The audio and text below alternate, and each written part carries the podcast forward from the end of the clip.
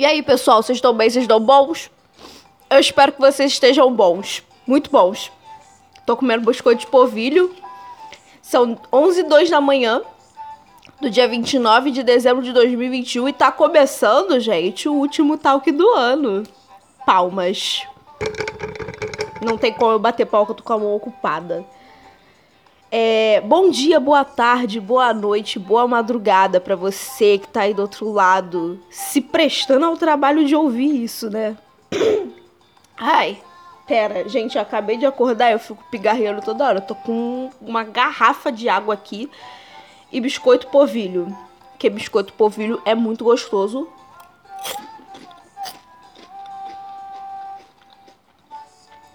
E eu tô ouvindo o Mundo Bita.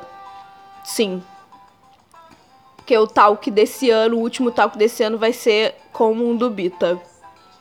Não que o Mundo Bita vai ser convidado do talk, tá, gente? Mas o Mundo Bita vai ser é, a playlist que eu vou colocar aqui. Que eu gosto de Mundo Bita.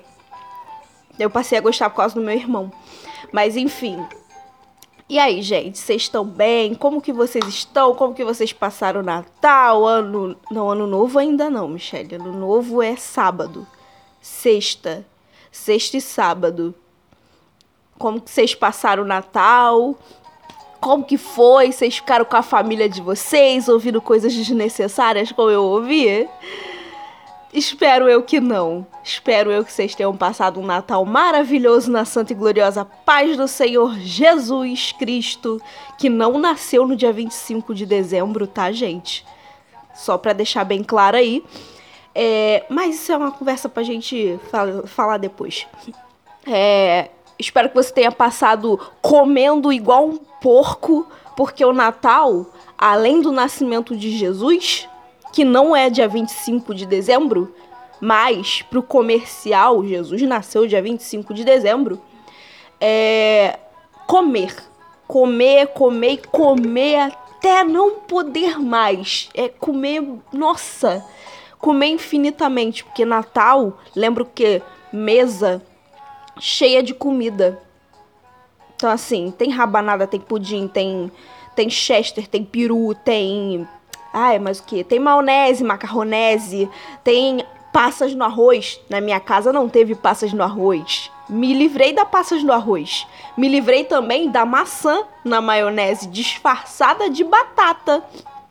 Não teve, porque minha madrasta também não gosta dessas coisas, né? Graças a meu bom Deus. Na minha casa também não teve. No meu Natal não teve pavê. Então não teve o tiozão fazendo a piada do é pavê ou pra comer. Não teve. Então assim, meu Natal não foi de todo ruim, né? Não foi de todo ruim. É. Mas assim, houve uns negócios que eu não queria ouvir na noite de Natal e, na no, e no dia depois do Natal, né? Assim, né? Tem a família muito boa. Não tenho muito que reclamar da minha família, não. Só na parte da ala bolsonarista mesmo. Que de manhã cedo, ninguém merece, gente, ninguém merece. 8 horas da manhã ter que acordar ouvindo fãs do presidente Bolsonaro não ninguém merece. Você não merece, eu não mereço, ninguém merece. Dá mais agora. Cara, olha, quanto ele tá tirando férias, né? Cagando para a nossa população, como sempre, como ele sempre fez no, nos anos todos que ele tá aí como político, principalmente nesses três últimos. Mas vai acabar. Vai acabar. Ano que vem vai acabar o velho da cabeça branca tá chegando, gente. E o nome dele é Luiz Inácio Lula da Silva. Por favor, façam esse homem ser presidente da República. Que eu não vou aguentar mais quatro anos de Bolsonaro. Não tem como. Não tem como. Até bebi uma água. Não tem como. Enfim. É. Ai, gente, eu tenho tudo anotado aqui, só que eu esqueço o que eu tenho que falar na sequência. Vou até comer mais um. Burcorro.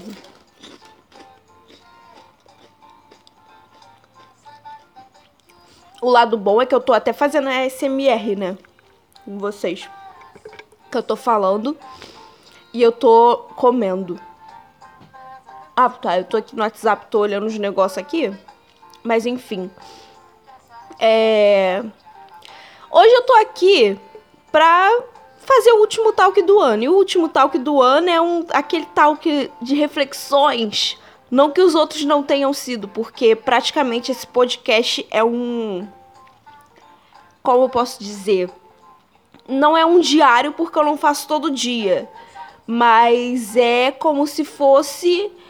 Como se eu estivesse conversando com meu melhor amigo, minha melhor amiga. E eu tô aqui falando tudo que eu sinto, todas as coisas que eu não falo para os meus amigos, eu falo aqui no podcast porque eu aproveito muito a minha baixa audiência, que por esse lado é muito bom ser flopado. Você ter três, duas, uma pessoa te ouvindo, para mim é ótimo.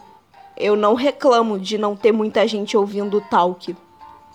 Por causa disso, porque tem umas coisas que eu falo que não é para todo mundo ouvir, né? Não é só besteira, mas tem coisas que eu falo assim da minha parte, que é um negócio assim, um lado mais sensível de Michelle Santos e que pouquíssimas pessoas conhecem. Então assim, não é para todo mundo ouvir. Às vezes a pessoa tá lá e uh, ouvi isso, nossa, Michelle é assim. É, enfim. Então, praticamente, eu, o, o Talk to Me é um podcast onde eu né, onde eu boto para fora as coisas que eu estou sentindo, eu falo de vários assuntos. Para você que tá chegando agora aqui, né, que eu sempre falo isso, para você que tá chegando agora aqui, bem-vindo ao Talk to Me. Essa casa é sua casa, nós deixamos ela para você. Jesus. É, seja bem-vindo, essa igreja ama você, tá? Volte quando quiser. Aqui tem vários assuntos. Eu falo de qualquer coisa e nada ao mesmo tempo. Aqui às vezes eu falo de moda, que é o que eu gosto, às vezes eu falo de luta livre, que é o que eu gosto também. É, às vezes eu falo da vida, né? Que eu não gosto tanto, mas eu falo. Às vezes eu falo de fofocas da vizinhança. Aqui você fica sabendo em primeira mão o que acontece na Vila Fantasma. Vila Fantasma é o lugar que eu moro. É. As pessoas chamam de Vila Fantasma porque aqui geralmente não não é que não more ninguém, né? Não sou a única pessoa que mora nesse lugar. Mas é porque aqui o pessoal é muito de ficar em casa. Não é muito de ir pra rua, apesar do povo aqui ser fofoqueiro para um cacete, né? Que eu não sei como que o povo fica dentro de casa e fica sabendo de tudo que acontece dentro dessa vila. Isso é uma autocrítica, tá? é uma autocrítica, tá? Mas enfim, não se aplica só a mim, não. Tem um monte de gente aqui dentro também que fica. É, enfim. Você fica sabendo de tudo que acontece aqui na Vila Fantasma. Na verdade, o nome não é Vila Fantasma, é Vila Guarapari, mas as pessoas chamam de Vila Fantasma. Por quê? Porque aqui tem uma praça, tem uma quadra, só que não é utilizada. As pessoas meio que não gostam de ficar aqui e vão para outros condomínios, como a Marinha, Vila Luísa. Bradesco não, porque Bradesco tem um parquinho que é fica fechado o dia inteiro, uma quadra que fica trancada o tempo inteiro. O povo paga condomínio pra nada, para não se divertir. Eu sei o que eu tô falando porque eu já morei naquele condomínio, que aliás é, é grudado com a minha casa. Daqui, ó, abrir a janela eu consigo ver o Bradesco. Enfim, voltando. Enfim, você fica sabendo de tudo que acontece aqui, até no Bradesco, na Marinha também, porque as fofocas chegam até mim. Eu não corro atrás da notícia, a notícia que corre atrás de mim. Do nada fico sabendo, né? Sou muito ágil para essas coisas, para ouvir as fofocas da vizinhança, ouvir as fofocas das subcelebridades, mas uma coisa me revolta muito. Eu sou rápida para essas coisas, mas eu não sou rápida para ficar sabendo das fofocas da IWCBR, porque o mundo cai naquela comunidade.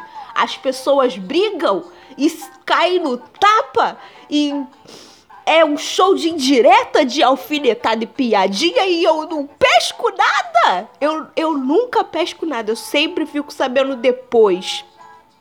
Eu sou a corna da IWCBR, que eu fico sabendo por último das coisas.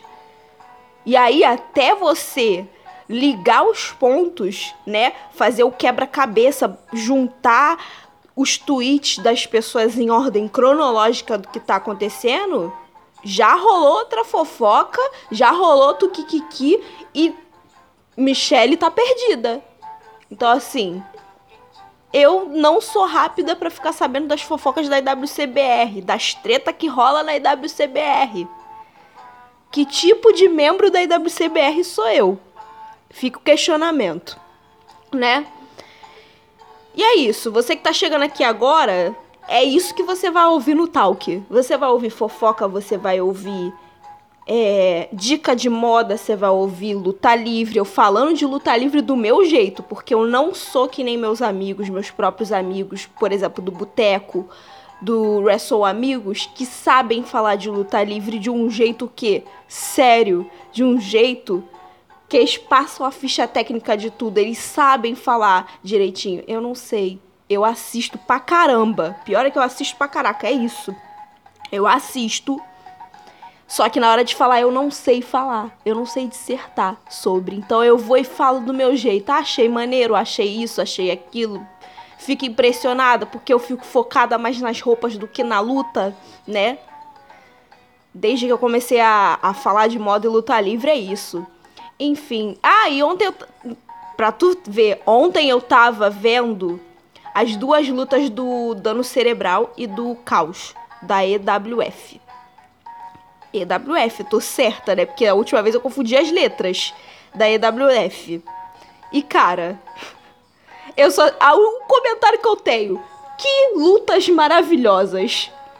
Principalmente a segunda. Cara, agora eu só não lembro qual foi a, a primeira que eu vi. Eu acho que é mais antiga do que a segunda. Eu sei que as duas são de dois anos atrás, né? Porque o Dano tava falando dessa luta. Tava falando de uma dessas lutas contra o Caos no podcast que ele fez no YouTube da EWF. Inclusive, assistam esse podcast.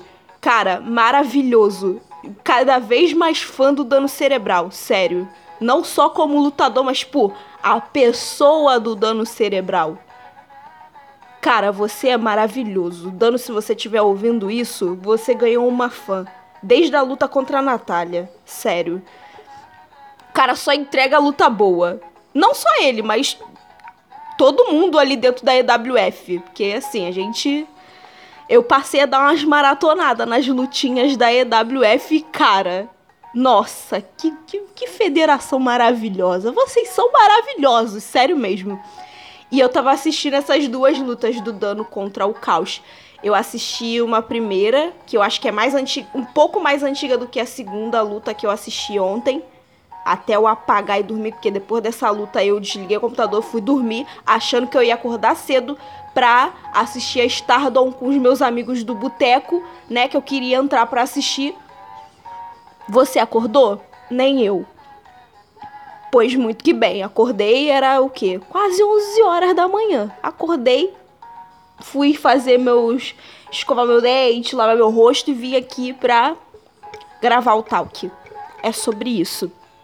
E aí, eu vi essa segunda luta do dano contra o caos. As duas são lutas tipo deathmatch, hardcore. Só que a segunda luta que eu vi, eu posso até colocar o link dela aqui na, na descrição do desse episódio, né? Pra fechar o ano de vocês com chave de ouro. O ano de vocês, fãs de lutinha. E até quem não é fã de lutinha também. Porque vale muito a pena assistir essa luta. As duas, no caso. Mas essa segunda em específico eu achei bem melhor. Que, cara. Ai, meu Deus, envolve grampeador, gente. Eu acho que o objeto favorito da EWF, do pessoal da EWF, é o grampeador. E que agonia!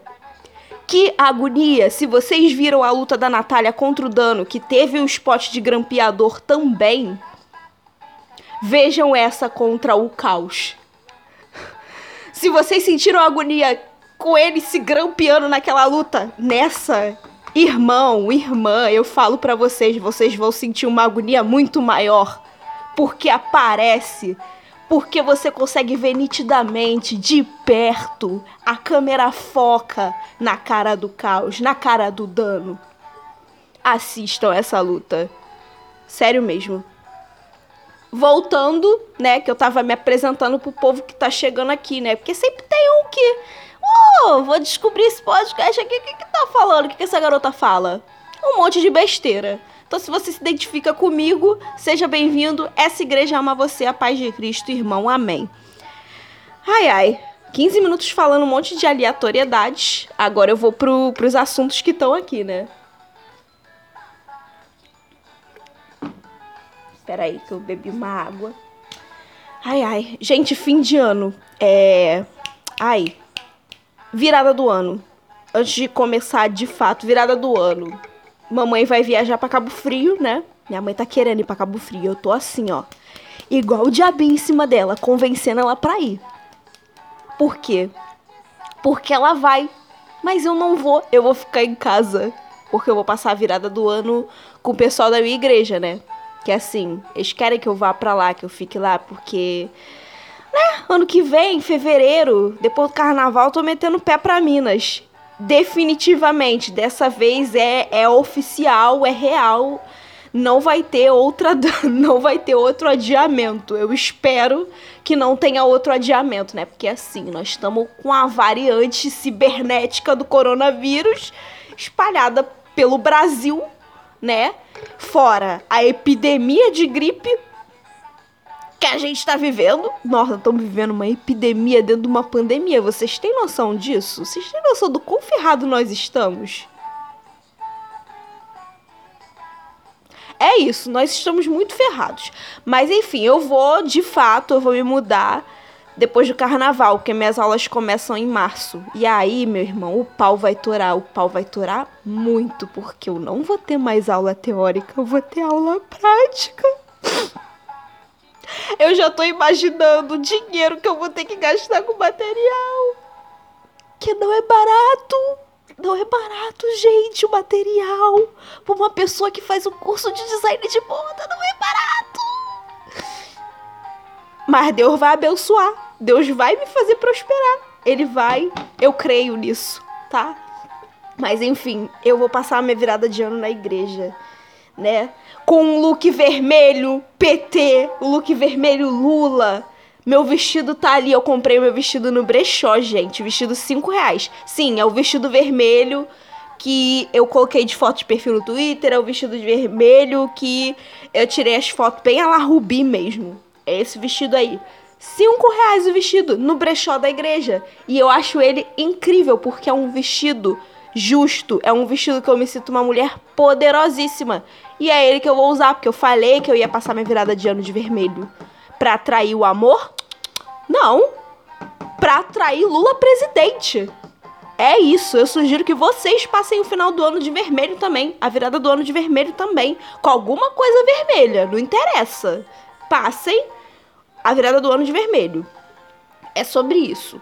E aí a minha mãe deve ir viajar para Cabo Frio. E aí eu vou ficar o quê? Livre para varar a madrugada na rua. É isso que eu quero. Eu quero virar a noite na rua. Que a última vez que eu virei a noite na rua, minha mãe não sabia. Né? Né, Felipe? Né, Ayrton? Né, LKS? Eu, a última vez que eu virei a rua, que eu virei a rua, que eu virei a noite, minha mãe não sabia. Que três horas da manhã eu estava saindo de casa, não da minha casa, saindo da casa do Ayrton. Que eu fui para lá para ver o Full Gear com, com os meus próprios amigos, né? 3h40, 3h40? 3 e pouca da manhã, Felipe, Felipe Fernandes, a menina do Elas Que Lutem, nos tirou de casa pra ir pro centro da cidade. Obrigada, Felipe, pela noite de diversão que a senhora nos proporcionou. Te amo. Foi muito legal. Espero que a minha mãe não ouça essa parte. Porque senão ela vai perguntar e eu vou até eu me explicar, não vai dar bom, né? Enfim, agora sim nós vamos pro, de fato nós vamos pros assuntos aqui que eu coloquei. Eu achei um pouco deprê, achei, mas eu vou ter que falar sobre, né? Faz parte do meu ano, fazer o quê? Desculpa, gente. aqui também tem dessas coisas, tá? Enfim, é, eu não, cara, eu não fiz uma retrospectiva, retrospectiva porque eu não lembro de metade das coisas que me aconteceram esse ano, né? Que assim, a gente ainda tá numa pandemia, mesmo que tenha flexibilizado as coisas. No começo do ano eu quase não saí de casa, só saí de casa para tipo ir no mercado fazer coisas básicas. Eu só comecei a sair para ir pro rolê mesmo agora no final do ano. Então assim, de janeiro até setembro, outubro,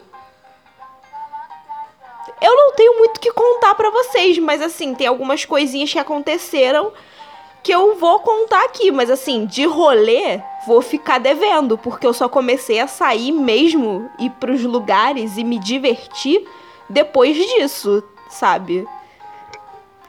É isso, é isso. E também porque, gente, eu prefiro o conforto do meu lar. Eu gosto de rolê, mas eu prefiro o conforto do meu lar. Sério mesmo. Enfim, uma coisa que aconteceu no meu começo de ano que foi muito marcante, a gente já começa aqui, né? Não foi em janeiro, foi em maio. Mas assim, em janeiro eu fiquei sabendo a resposta. Que foi o fato de eu ter passado pro IFE de Muriaé, né? Que eu passei no processo seletivo para estudar no IFE de Minas, que é a faculdade que eu tô agora, né? Antes eu tava estudando na Veiga, na UVA, Veiga de Almeida, particular, né? Eu contei aqui para vocês ano passado, foi no último talk do ano, se eu não me engano, de 2020, né? Como foi todo o rolê para eu entrar para faculdade na Veiga, né? Porque tinha estourado a pandemia e, enfim, se você não ouviu, passa lá pro, pro talk, pro último talk do ano, né? Eu não lembro qual é o episódio agora, eu acho que é o episódio 20. Eu acho que é o episódio 20. Eu acho que é o 20. Enfim, é o 20. Que eu vou. Eu, eu tô explicando tudo. O que, que aconteceu, que na hora que eu ia fazer. Eu fiz o processo seletivo pro SISU pra entrar na Veiga. Não consegui. Aí eu fiz o ProUni pra entrar na Veiga. Não consegui também. Uma fracassada que eu sou. Fiz o processo seletivo do, CIE, do CIES, do FIES. Fi, eh, me inscrevi pro FIES. Não passei de primeira. Não passei da segunda. Na terceira, quando eu fui aprovada, quando eu fui chamada, né, para poder fazer minha matrícula, resolver os trâmites dos pagamentos e pá, pandemia, tudo fechou. Não consegui resolver a, a parte bancária do FIES, mas eu já tinha me matriculado. E aí eu fui empurrando com a barriga estudando na Veiga assim mesmo, né? Até as coisas melhorarem e as coisas não melhoravam, não melhoravam, não melhoravam. E aí eu descobri esse processo seletivo do IFE, né? E eu me inscrevi pro processo seletivo do IFE, que assim, tava dado de graça para você, literalmente de graça, né? Geralmente processo seletivo do IFE você paga uma taxa e você faz uma prova. Só que como a gente tá vivendo a situação de pandemia ainda, eles fizeram um esquema diferente. Não teria a prova, porque para fazer a prova você teria que ir pro IFE fazer a prova, né? É pagode do IFE, do IFE, do do Mundo Bita? É, isso aí. Enfim, a gente teria que ir fazer a prova lá no IFE, né? E pagando essa taxa. Esse ano, esse ano não, 2020 foi um processo diferente não pagava taxa e você se inscrevia e você usava as notas do Enem. Qual Enem? O que você quisesse. A nota que você julgasse que seria a maior e a mais com mais chances de você passar. E aí eu fiz isso, né? Usei a nota do meu Enem de 2019? Acho que foi de 2019. Coloquei lá. E aí, isso foi em dezembro dezembro não, outubro de 2020, pra gente ficar sabendo do resultado em janeiro de 2021, o parcial, tá? E aí, em março, a gente ficaria sabendo do resultado definitivo e aí começaria o processo de matrícula e em maio começaria as aulas. Beleza.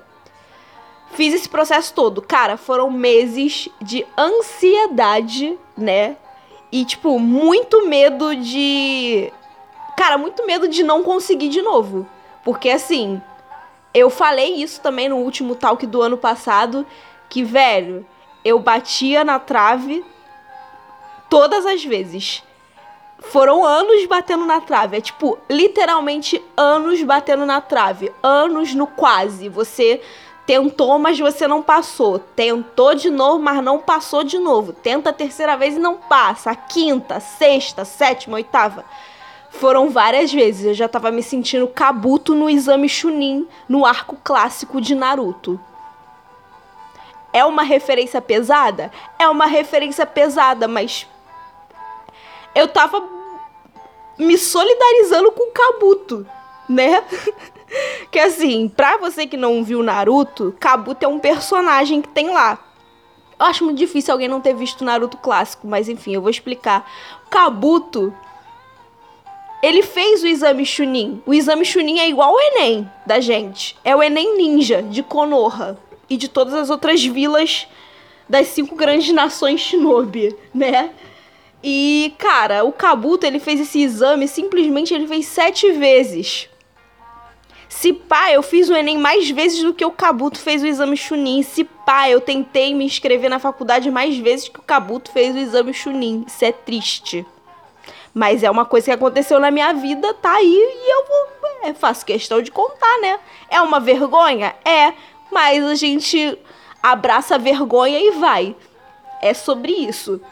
E aí, cara, eu tava batendo na trave, foram anos batendo na trave, anos no quase, anos no você tentou, mas você não conseguiu, você tentou, mas não foi o suficiente. E é isso aí foram anos eu me consumindo achando que eu era uma total fracassada e que eu não ia nunca dar orgulho para minha mãe. Enquanto eu vi um monte de amigo meu entrando pra faculdade, um monte de parente meu entrando pra faculdade, conseguindo de primeira, de segunda, enquanto eu tava tentando a terceira, a quarta, a quinta, a sexta vez e nada de conseguir. Era isso. E aí eu fiquei esse intervalo de tempo entre dezembro e março num misto de muita ansiedade, tipo, e com medo, porque eu falei, cara, é a minha última aposta, o IF de Muriaé.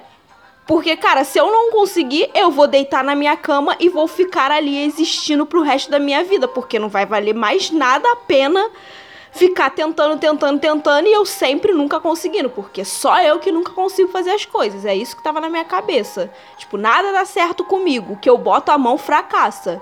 Eu tava nessa linha de pensamento aí. Sério? E aí, né, fiquei esperando. Não tinha o que fazer, eu tinha que esperar. E aí, quando foi em janeiro que saiu o resultado parcial, tipo, o resultado parcial é praticamente o resultado definitivo. Não vai mudar muita coisa, né? É... Primeiro, antes disso, saiu a homologação, né? Do, de quem se inscreveu. Saiu a confirmação de quem se inscreveu. Eles mandaram várias listas lá com os nomes de quem se inscreveu, com as notas do Enem, né? E, tipo, em ordem aleatória. Não tava na ordem de, de pontuação. Gente, foi aí que começou a minha noia, né?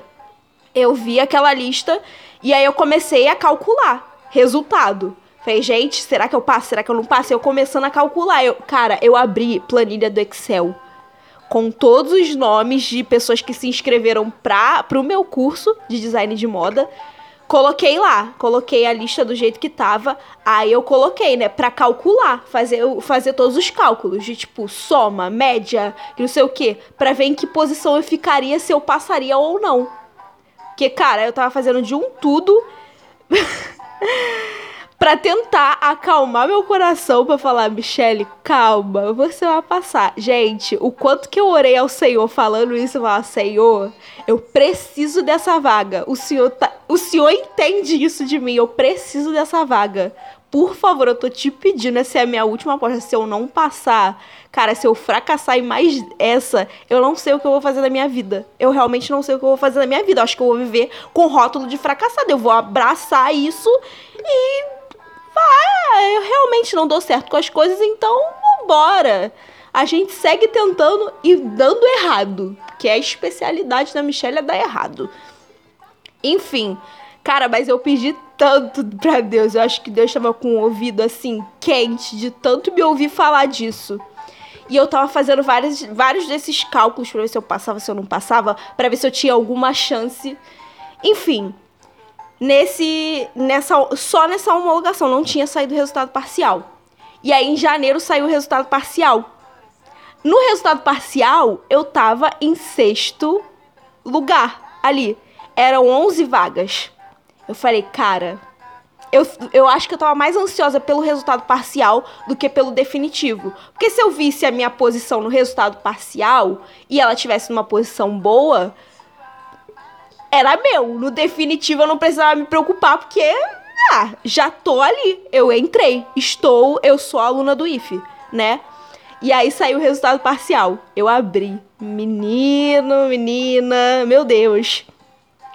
Continuei em sexto lugar, né? Porque no, nos cálculos que eu tinha feito tava dando isso. Uma hora eu tava em quinto, outra hora eu tava em sexto. E não mudava a posição, só mudava isso. E aí eu vi o resultado parcial, eu continuei em sexto lugar, na, no número 6 da lista. Aí, cara, eu sei que eu respirei aliviada, eu tava tremendo toda, mas eu respirei aliviada. Falei, cara. E eu já tava agradecendo a Deus ali. Eu, muito obrigado, Senhor. Obrigado, obrigado, obrigado. Eu sei que ainda não é o definitivo. E eu sei que eu tô um pouco preocupada porque alguma coisa. Quando se trata de mim, gente. Nada é garantido eu posso estar com o nome na lista, mas, tipo, do nada aconteceu uma coisa e, sei lá, o sistema apagar meu nome ali e falar, a Michelle sumiu, nunca existiu, então você não tá aprovada. Então, assim, eu fiquei com o pé atrás ainda. Mas eu já tava agradecendo a Deus, já tava agradecendo pela graça concedida. Mas nisso tudo eu fiquei quieta. Eu não contei para ninguém, nem pra minha mãe eu contei. Que eu tinha feito, que eu tinha me inscrevido pro processo, que eu tinha sei lá, não, não contei os detalhes. Não contei. Pra amigo nenhum eu contei pra ninguém. Eu fiquei, eu acho que quatro meses com a boca fechada a respeito desse assunto. E aí veio esse resultado parcial, que até então eu estava dentro, né? E aí eu continuei quieto. Falei, não vou contar pra ninguém até sair o resultado definitivo. E aí em março, né? Pula dois meses, em março Saiu o resultado definitivo. Não saí da minha sexta posição, a vaga era minha. E aí eu pensei, o que, que você vai fazer, Michelle? Você vai contar? Você não vai contar? E aí eu decidi por não contar. Eu só falei pra minha mãe, mãe, o resultado é isso aqui. A minha mãe, o que, que é isso? Eu falei, então, me inscrevi pro processo seletivo de uma faculdade lá em Muriaé. Passei, sua filha vai embora. aí minha mãe ficou, o quê? Tipo, do nada você. Se... Enfim, eu falei pra minha mãe, mãe, então, não não tem como eu ficar pagando faculdade se eu não tenho dinheiro suficiente para pagar a faculdade. Então, pensando nisso, fui procurar uma pública e não tem meu curso em uma instituição pública aqui do Rio. Então, eu tenho que procurar fora do Rio. E eu achei em Muriaé, por acaso eu achei em Muriaé. E Muriaé é a cidade onde a minha família de Minas mora. Então, assim, a faculdade, o IFE, ele é consideravelmente perto da casa da minha tia Lucelena, da minha prima Mirel. Então é pra lá que eu, eu vou morar lá com eles. De começo eu vou morar lá com eles, né? E aí eu expliquei pra minha mãe toda a situação e tal. E a minha mãe, e a minha mãe é o tipo de pessoa, cara, por isso que eu amo a minha mãe. A minha mãe, ela me apoia em qualquer coisa. Claro que ela não passa a mão na minha cabeça, ela não passa pano se eu fizer merda, óbvio que não. Mas a minha mãe, ela me apoia em tudo que eu me proponho a fazer. Tudo, tudo. Se eu falar pra minha mãe hoje, falar, mãe, estou a fim de nadar numa poça de merda, ela vai olhar para mim e vai falar, filha, se é esse o seu sonho, mamãe te apoia, vai lá. Quer que eu traga uma toalha? É assim.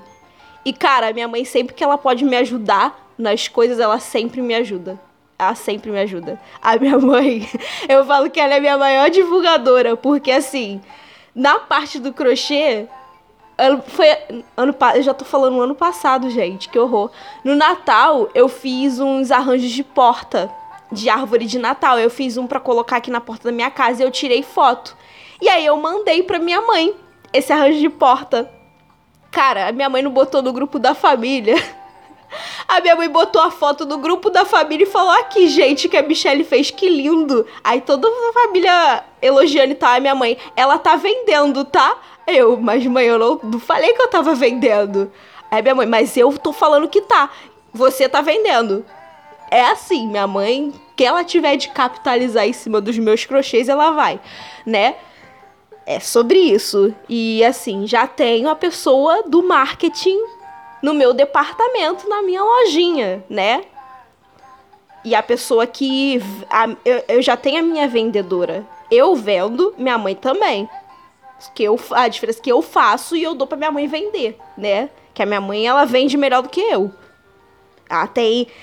Realmente ela é irmã de Walter José Paranhos, que é meu tio, porque meu tio é vendedor também, vendedor rato, vendedor nato. Meu tio consegue convencer a lábia, né? Enfim, vamos lá.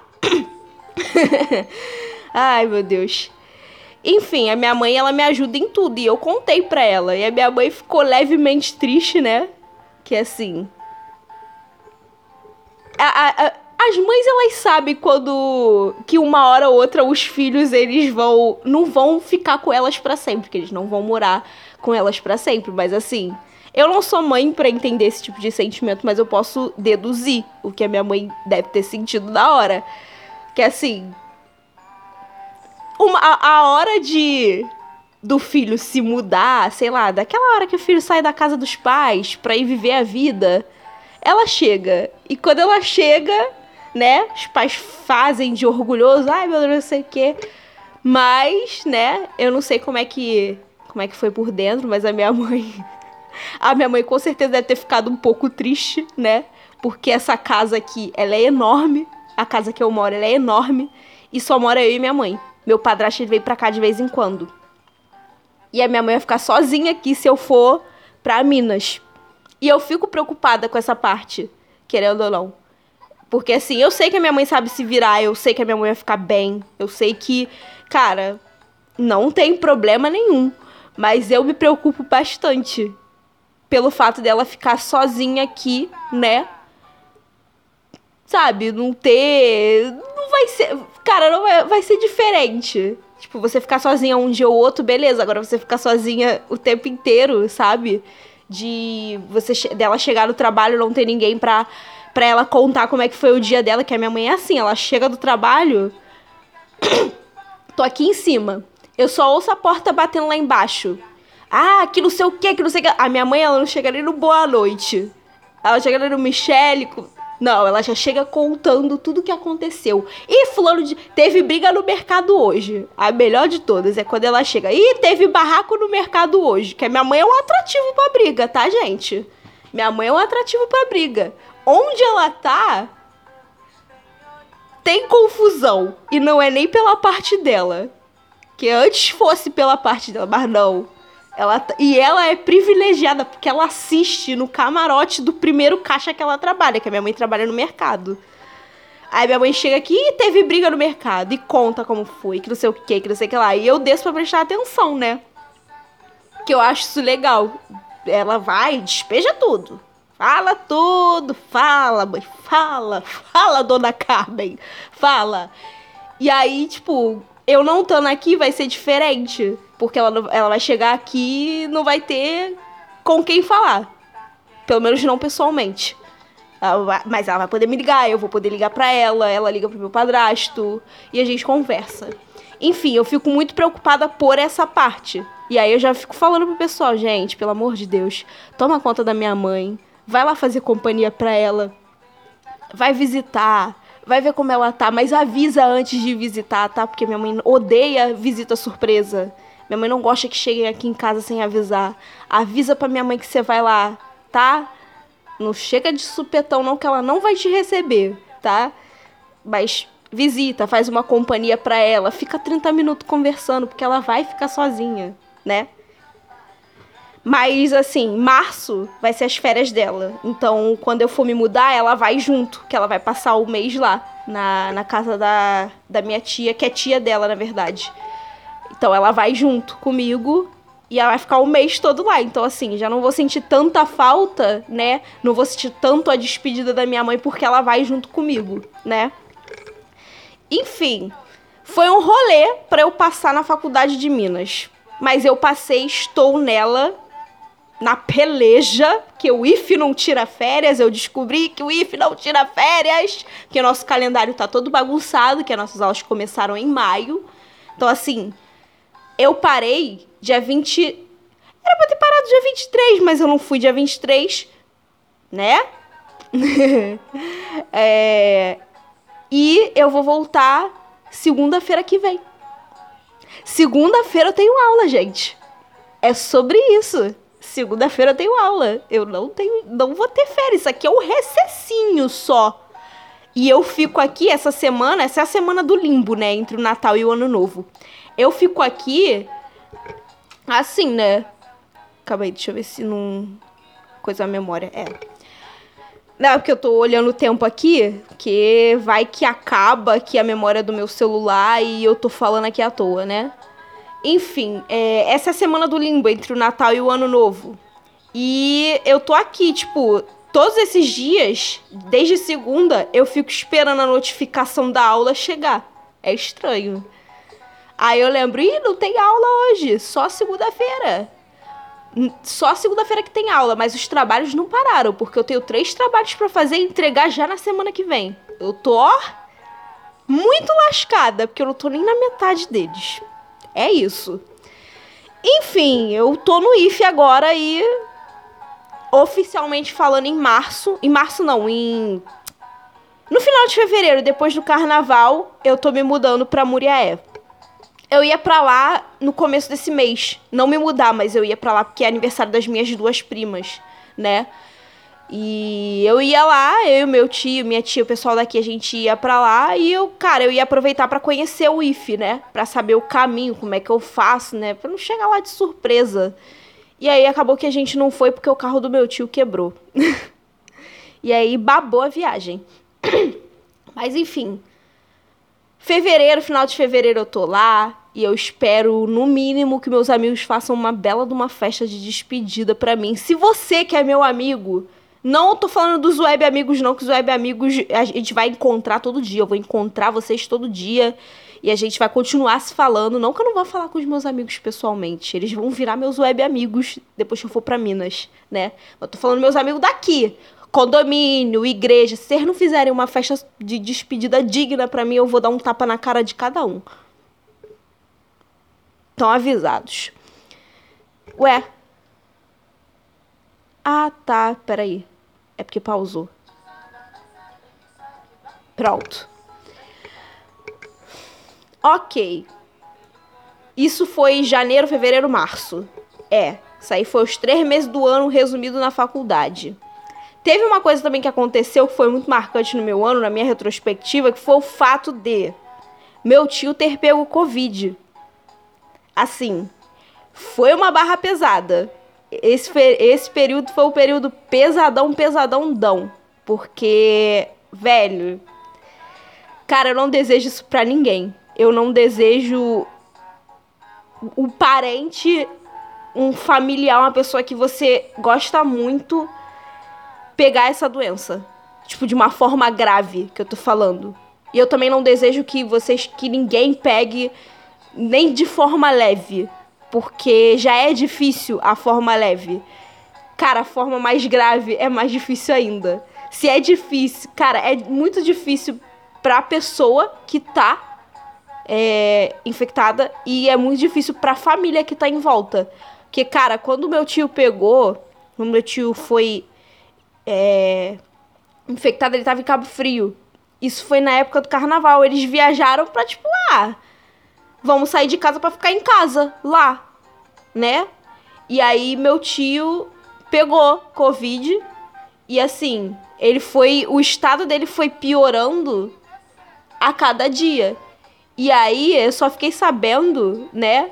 Quando a minha mãe ela falou que ela me ligou e, tipo, me ligou num leve desespero, né? Porque ela não queria demonstrar também pra mim. Eu tava sozinha em casa.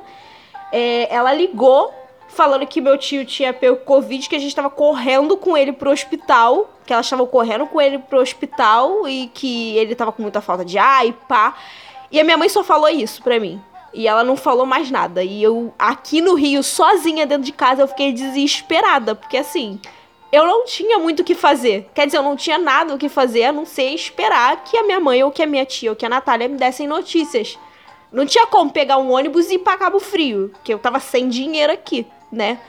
Então foi, cara, foi complicado porque eu comecei a imaginar todo tipo de situação ruim.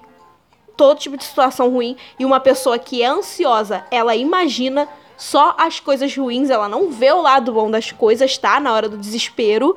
Ela só vai pensar nas possibilidades daquilo da merda, né? E foi isso que aconteceu comigo. É, eu fiquei aqui aflita pra caramba. Eu chorava de desespero, que eu achava que meu tio ia morrer, né? Que do jeito que minha mãe falou. Que a minha mãe é assim, minha mãe quando tá nervosa, ela joga notícia na tua cara e ela não filtra as coisas. E aí você tá imaginando um negócio dez vezes pior e não é, né? E aí eu fui pegando notícia no grupo da família, com a minha tia atualizando a gente e tal. E aí eles estavam em Cabo Frio ainda. E aí meu tio conseguiu ser transferido pra cá, né? Ele veio de madrugada, numa ambulância, veio correndo. Assim, a ambulância veio na velocidade da luz, correndo bastante. É... E ele foi internado aqui em São João. É Santa Terezinha o nome? No Santa Terezinha, isso aí. Que a minha tia tem o plano de saúde. E ali ele ficou. Meu tio ficou um mês internado na clínica por causa do Covid. E assim, os primeiros dias foram muito complicados pra gente e pra ele foi péssimo, porque ele conta isso como um testemunho para todo mundo. E graças a Deus que ele conta isso como um testemunho para todo mundo. Que assim, eu dou graças a Deus todos os dias por ele ter conseguido vencer isso, por ele ter conseguido sair dessa e por Deus ter permitido que ele saísse vivo disso. Tá com sequelas até hoje? Sequelas bem legais até hoje. Até hoje, tipo, meu tio pegou Covid em março, nós estamos em dezembro, para vocês terem noção, né? E aí ele ficou um mês internado e a gente e a minha tia indo lá ver ele, não indo lá ver ele, mas assim, no começo foi só visita por chamada de vídeo depois que ela começou a ir lá, né? E cara, os primeiros dias foram difíceis porque ele não melhorava ele tinha uma crise de falta de ar ou outra e ele tava muito fraco e cara, ele, cara, ele não foi entubado por muito pouco. Meu tio não foi entubado por muito pouco. Ele não precisou da intubação, mas ele disse que ele precisou usar uma máscara lá, que ele falou que era sinistra a máscara, que colocava na cara toda e mandava uma coisa de ar muito forte para te ajudar a, a respirar. E aquilo ali era uma sessão de mais ou menos 40 minutos, que ele falou que era. E era todo dia que ele precisava fazer isso. Para ele, justamente para ele não precisar da intubação. Porque o nosso maior medo pelo estado do meu tio era que ele fosse entubado. E assim, eu tava orando muito a Deus para que isso não acontecesse. A, a, família inteira, nossa, cara, foi o momento que a minha família conseguiu se unir em oração. Eu fiquei impressionada com isso. Tipo, claro, cada um com a sua crença, cada um com a sua religião. Porque a minha família, assim, é o próprio Estado laico dentro de uma família. Tem de um tudo, né? Então, assim, cada um orou pro seu Deus, cada um pediu pra, pra sua é, entidade, cada um falou. Cada um rezou conforme a sua fé. E deu certo. Graças a Deus, e deu certo. É mas enfim, foi muito difícil. Os primeiros 10 dias foram muito difíceis. Depois ele foi melhorando. Foi tendo umas melhoras mínimas, mas foi tendo. E aí meu tio ficou acho que um mês. É, ficou um mês. É um mês, é 29 dias, mas é praticamente um mês. Internado na, na clínica. E aí, isso era perto do meu aniversário, né? Ele foi em março e ele saiu em abril. Meu aniversário foi dia 16, meu aniversário é do começo pro meio do mês. E aí, cara, conforme ele ia melhorando, ele ia melhorando, meu aniversário tava chegando, né? E aí eu vivia falando, perguntava pra minha mãe, eu, mãe, poxa, será que meu tio sai, consegue sair da. É, consegue ter alta perto do meu aniversário? E tipo, não porque eu queria comemorar, sabe? Queria fazer uma festa nem nada, não. Porque pra mim seria um presentão se ele saísse, se ele tivesse alta no dia ou um dia depois ou um dia antes do meu aniversário. Para mim ia ser o melhor presente que eu poderia receber, que é o meu tio vivo, o meu tio bem, né?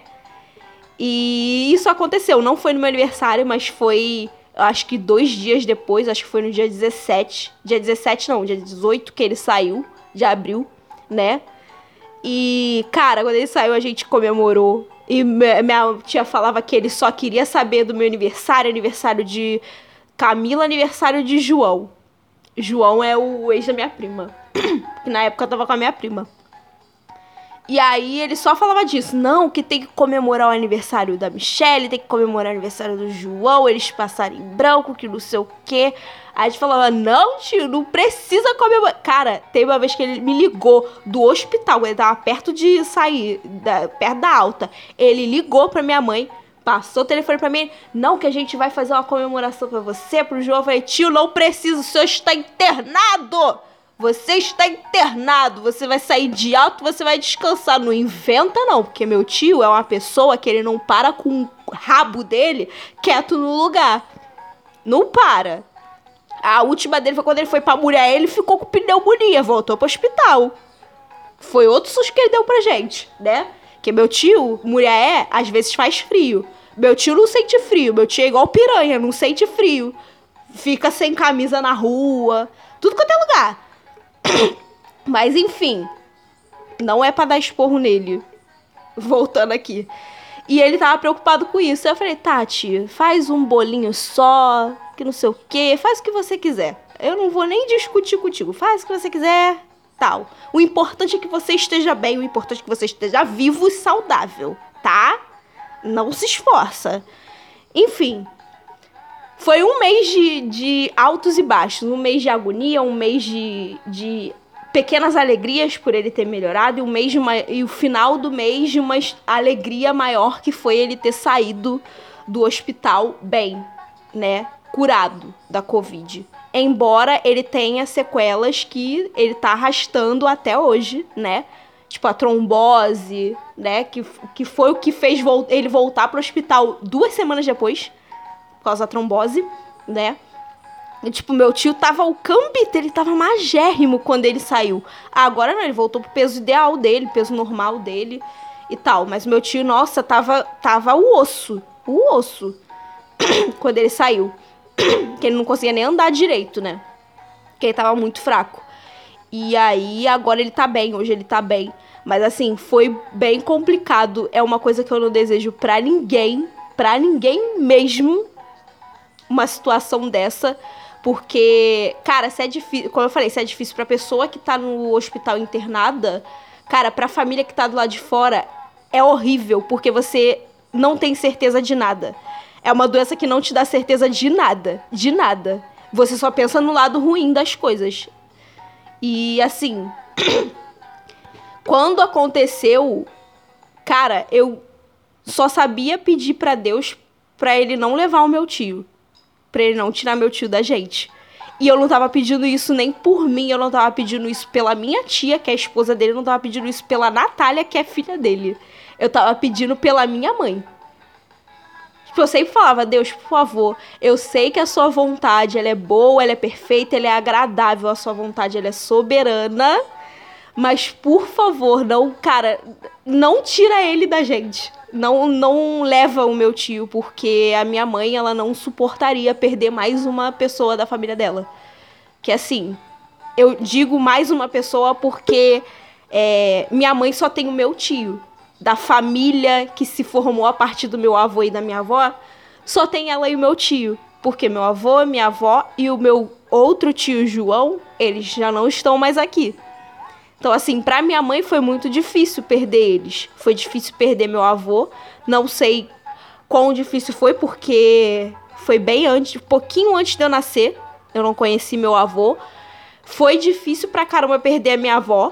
Isso eu vi, porque para mim foi difícil igual ou muito mais, né? Que eu sinto até hoje. E foi difícil perder o meu tio, João. Então foram três baques que foram muito ruins na vida da minha mãe. E eu não queria que ela tivesse esse quarto. Porque se ela tivesse esse quarto, eu tenho certeza que ela não ia suportar. Absoluta. Então eu, o que eu mais pedia para Deus era que ele não levasse meu tio naquela situação. Não levasse ele, porque, cara, é muito complicado. Porque meu tio, assim, ele, querendo ou não, ele é um dos pilares principais da minha família, por parte de mãe, né? Que é a pessoa que apazigua as brigas, né? Que é uma pessoa racional, que conversa com todo mundo. É um político, meu tio, né? Enfim, e sem ele aqui ia ser muito complicado pra gente. Ia ser muito complicado pra família toda, Então, eu orava muito, eu pedia muito pro Senhor para ele não levar o meu tio. Enfim, e graças a Deus ele atendeu esse pedido e o meu tio tá com a gente até hoje, né? Eu fico muito aliviada quando. Por, um lado, eu fico muito aliviada porque eu vejo ele e eu falo, cara, eu faço, querendo ou não, eu faço parte das famílias de pessoas que venceram a Covid, que saíram dessa. Mas pelo outro, eu fico muito triste porque nem todas as famílias tiveram a mesma, a mesma sorte que a minha teve, sabe? De ter um parente doente com Covid, internado no estado grave e a pessoa voltar. Nem todas as famílias tiveram essa mesma felicidade que eu tive, que a minha família teve. E eu fico muito triste por isso, porque são coisas que poderiam ser evitadas se a gente tivesse um presidente competente, se a gente tivesse um presidente que não é negacionista, que não, cara, que não brinca com a vida das pessoas, sabe? Teve muita gente aí que morreu e que segue morrendo por causa da incompetência dele.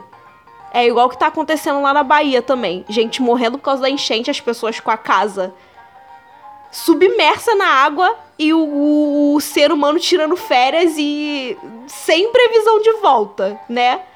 Que é o que ele faz, é tipo, corre para ignorar a situação. Cara, tu é o presidente do país, pelo amor de Deus. Enfim, eu fico aliviada por esse lado, por eu fazer parte das famílias que tiveram pessoas que venceram a Covid, mas teve gente que não teve essa sorte.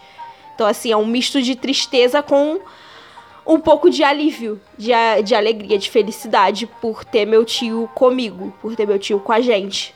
Então foi um período complicado pra gente, mas que nós saímos bem, conseguimos sair dessa e agora a gente toma todo cuidado possível com meu tio. Ele mesmo, que ele, como eu falei, ele não sossega o rabo em casa. Não sossega o rabo.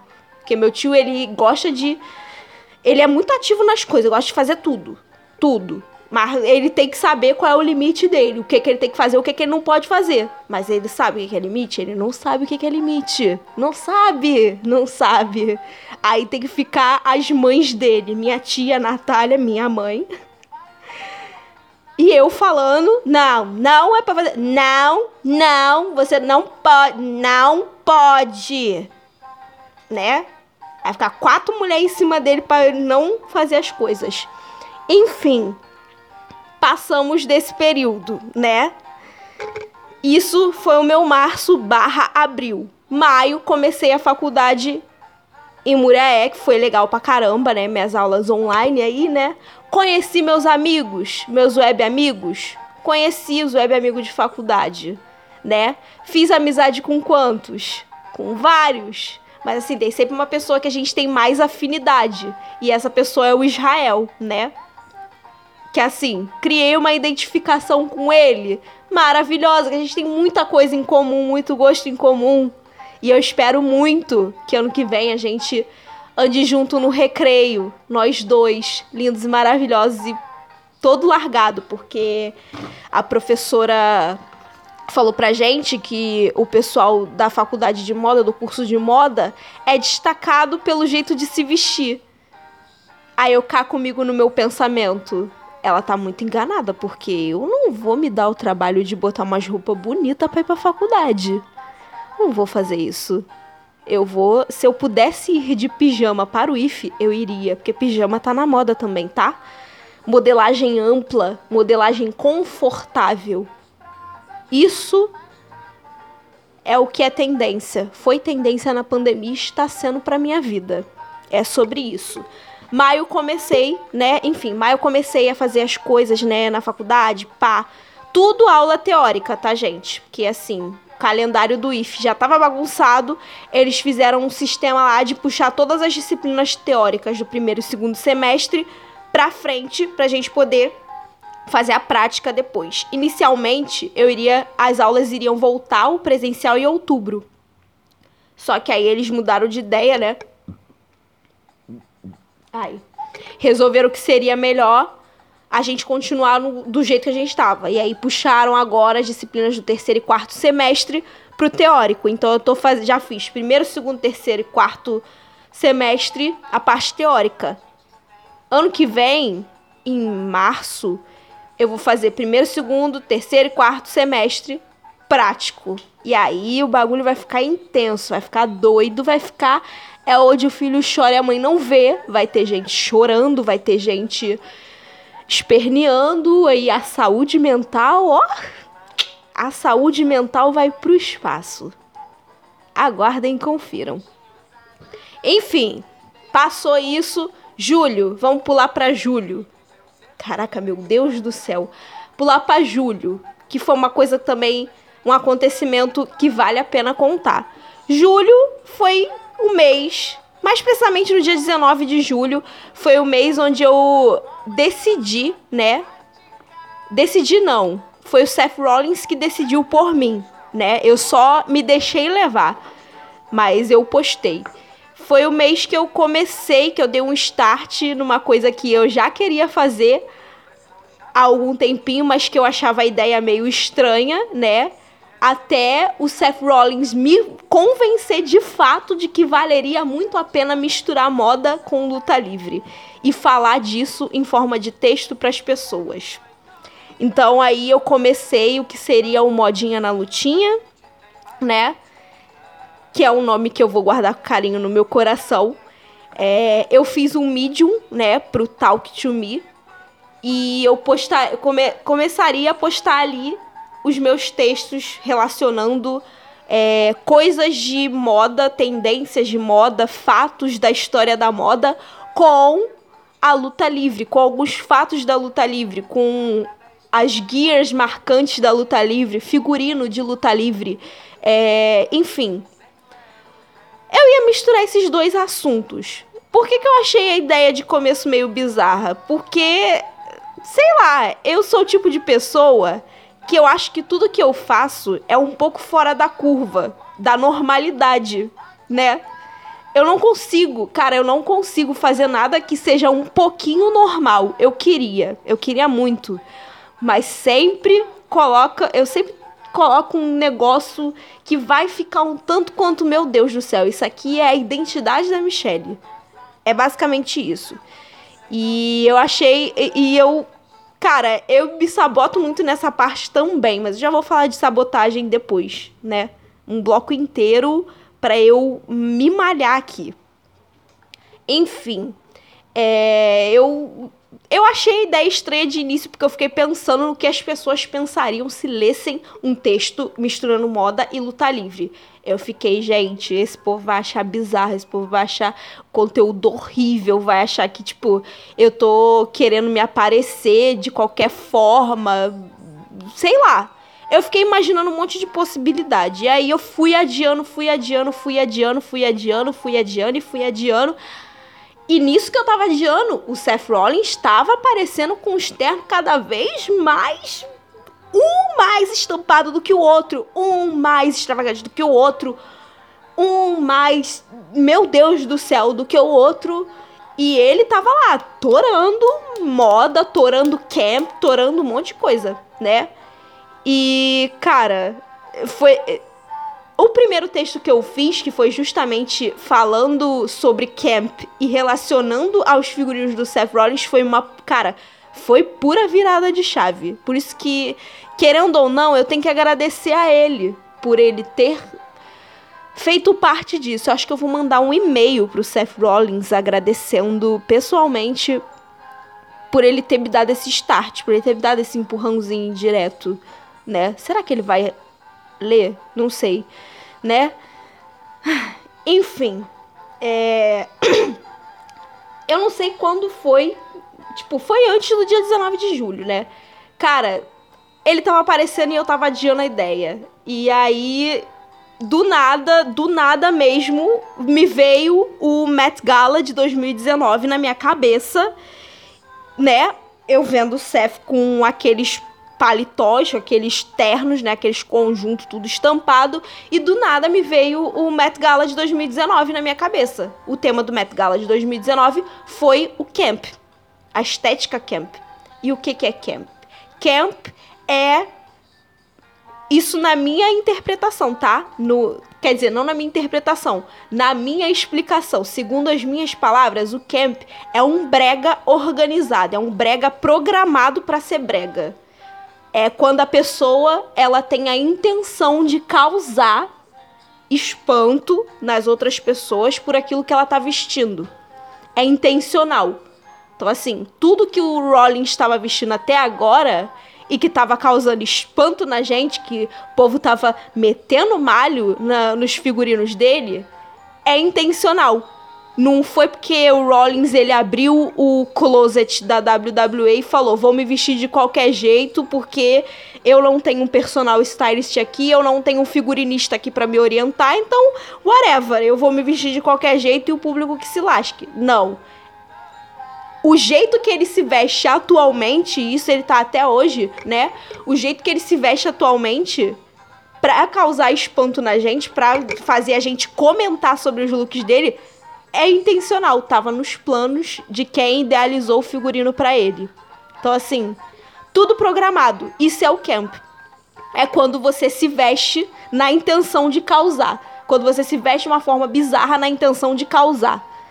Então, se você aí do outro lado se chocou, ficou indignado, falou mal, falou bem dos looks do Seth Rollins durante o ano de 2021, saiba que o, o objetivo foi atingido com sucesso, né? Os figurinistas deles podem ficar felizes porque o objetivo foi alcançado, que é justamente esse. Então, essa isso é a definição do camp né? Você se vestir da forma mais bizarra possível com o objetivo de causar qualquer tipo de impressão muito chocante nas outras pessoas. Né? Foi o que a Lady Gaga fez em 2010 no VMA quando ela se vestiu de carne. A Lady Gaga é o melhor exemplo de camp que existe na face da Terra. É ela, né? E justamente ela foi a anfitriã desse baile, né?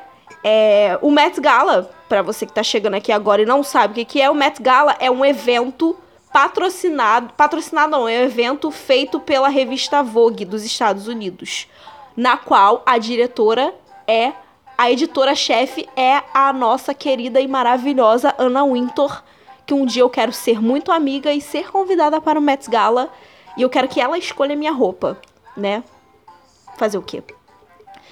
E esse é um baile beneficente, né? Onde acontece lá no Museu Metropolitano de Nova York, onde eles abrem uma exposição anual, né? Que o tema dessa exposição é o que inspira o tema do baile de gala da Vogue, o baile do, do Met Gala. Então, os convidados, né? Porque você tem que ser convidado, meu amor. Você não, não é qualquer pessoa que vai. E é a própria Anna Wintour que convida, tá? Não é, é equipes de, de pessoas que vão e fazem os convites para mandar para quem tiver que mandar, não. Não. A Ana Wintour que convida. É ela que escolhe, ela que faz a lista dos convidados, né? Ela é anfitriã mor da festa. E todo ano ela sempre seleciona um artista, uma celebridade, para ser o anfitrião, né? Recepcionar todo mundo no, no baile, né? E aí, o baile de 2019 foi com o tema da estética camp. E a Lady Gaga foi a anfitriã morta, tanto que ela foi com quatro looks pro, pro Met Gala. E conforme ela subia, teve todo aquele espetáculo. Ela entrou com aquele vestido enorme rosa, depois ela foi tirando as peças aos poucos até que ela ficou com um conjuntinho, né, top e hot paint, com aquela bota enorme. E, cara, ela fez uma atua... ela fez um negócio muito teatral. A entrada dela foi muito teatral nesse nesse Met Gala. Enfim, é isso. Eu fiz dois textos, na verdade, sobre o Met Gala. Eu fiz esse primeiro com o Seth Rollins e eu fiz o segundo comparando o Met Gala com a WrestleMania. Esse já foi do Met Gala desse ano, né? Que foi. Caraca, eu esqueci o tema do desse ano. Eu vi com o Met Gala de 2019 na cabeça e eu esqueci o tema desse ano, né? Foi alguma coisa relacionada à história da moda americana. É isso. Foi relacionada à história da moda americana. né? E eu comparei com a WrestleMania, falando que o Met Gala é a WrestleMania das celebridades americanas, né? E aí eu, cara, eu virei essa chave e eu escrevi o primeiro texto falando sobre o camp e relacionando aos figurinos do Rollins. E depois disso veio um texto falando sobre a Charlotte Flair, veio um texto falando sobre é, o Met Gala e a WrestleMania, veio outro texto. Eu esqueci o outro texto. Eu tenho um outro texto também, né? que eu esqueci, mas eu vou lembrar.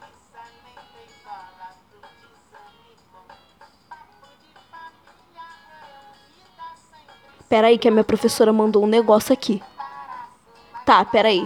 Depois eu leio, depois eu leio, depois eu leio porque eu não quero me estressar. Não quero me estressar, foi mensagem do projeto que eu trabalho, tá? Enfim, voltando aqui. Comecei, né, eu dei um, um start nisso, de, de falar de moda e de luta livre, né?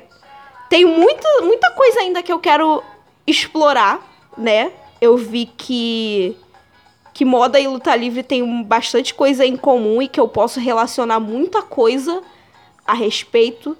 E depois que eu comecei a falar sobre isso, eu comecei a observar muito mais o jeito que, as, que os lutadores se vestem, tanto nos figurinos de fora do ringue quanto as gears que eles usam dentro do ringue na hora que eles forem lutar, eu comecei a observar detalhes das gears, eu comecei a observar o conceito que é usado por trás dessa gear, né, para conseguir idealizar essa gear, o conceito que foi é, escolhido, né, e eu comecei a procurar também quem criou os designers, os costureiros, quem, quem desenhou essas roupas, quem pensou naquele, naquela gear pra, pra aquele lutador, sabe? O porquê que ele fez aquela gear, o que que tem. Cara, eu comecei a tentar destrinchar muito as coisas, sabe? E eu comecei a observar mais essa parte do que a parte de luta. Tanto que eu falei aqui mais cedo. Eu. Tanto que eu falei aqui mais cedo. Eu não consigo mais, sabe, dissertar sobre a luta em si. Eu gosto de assistir, né? Mas eu não consigo dissertar tão bem quanto os meus amigos conseguem. Eu já consigo dissertar um pouco mais falando a parte de figurino, né? Nem isso eu também consigo dissertar direito, porque eu falando sou uma bosta. Eu tô falando aqui porque é coisa aleatória, né? Mas eu acho que eu escrevendo eu sou muito melhor do que falando. Enfim, e aí eu comecei a observar mais essas coisas. E isso, tipo, eu não sei se eu já falei aqui, mas a ideia de faz, falar sobre moda e luta livre é. Eu puxei mais pro lado acadêmico para me ajudar mais no meu lado acadêmico do que na parte de criar conteúdo mesmo para IWCBR ou para quem tiver de fora dela. E, cara, eu pensei nisso, essa ideia que eu tive de fazer esse rolê todo de misturar moda e luta livre, foi basicamente para eu ter material suficiente, né, desse assunto para eventualmente, sei lá, lá na frente, quando eu estiver me formando, eu fizer um TCC, eu fale sobre isso, entendeu? E aí eu vou ter material para poder dissertar sobre, eu vou ter material próprio, porque aqui no Brasil também eu não não achei, sabe? Tipo, conteúdo em português que fale sobre isso, que fale sobre moda e que fale sobre luta livre. Eu vejo muito de fora, né? Mas os de fora também são muito são coisas bem superficiais. São, tipo, só explicando mesmo o que, que é o conceito por trás da ring attire, né? Da, da gear que os lutadores usam. E não é uma coisa tão profunda assim que eles vão, que destrincha quem foi que desenhou, por que que desenhou, o estilo e a personalidade daquele lutador se combina com aquela roupa ou não, qual é o processo de criação de um figurino, sabe? Não tem essa profundidade, mas eles falam sobre. Mas eu já vi conteúdos falando sobre, mas são conteúdos muito pequenos, né? E então eu queria tipo meio que aprofundar todo o lance, porque eu queria também, não só na minha parte acadêmica, mas eu queria que as pessoas que lessem os conteúdos falando sobre moda e luta livre, tipo, eu queria que abraçasse os dois lados. Eu queria que abraçasse tanto os fãs de, de luta livre, como quem curte moda e que também é fã de luta livre, né? Ou que não é fã de luta livre, mas que através do conteúdo de moda vai conhecer a luta livre. E vice-versa. Quem é fã de luta livre e não conhece tanto é, com mais profundidade o universo da moda, vai poder conhecer o, o lado da história da moda.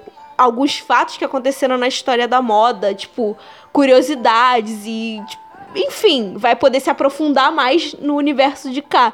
Então a minha intenção foi essa, de misturar esses dois assuntos para poder juntar essas duas galeras, né? quem não conhece muito de moda pela luta livre vai conhecer, né? Assim, ou lendo o conteúdo da luta livre com a moda. E quem conhece muito de moda, mas nunca ouviu falar do mundo da luta livre, pela moda vai conhecer a luta livre, né? E assim vai. E assim vai.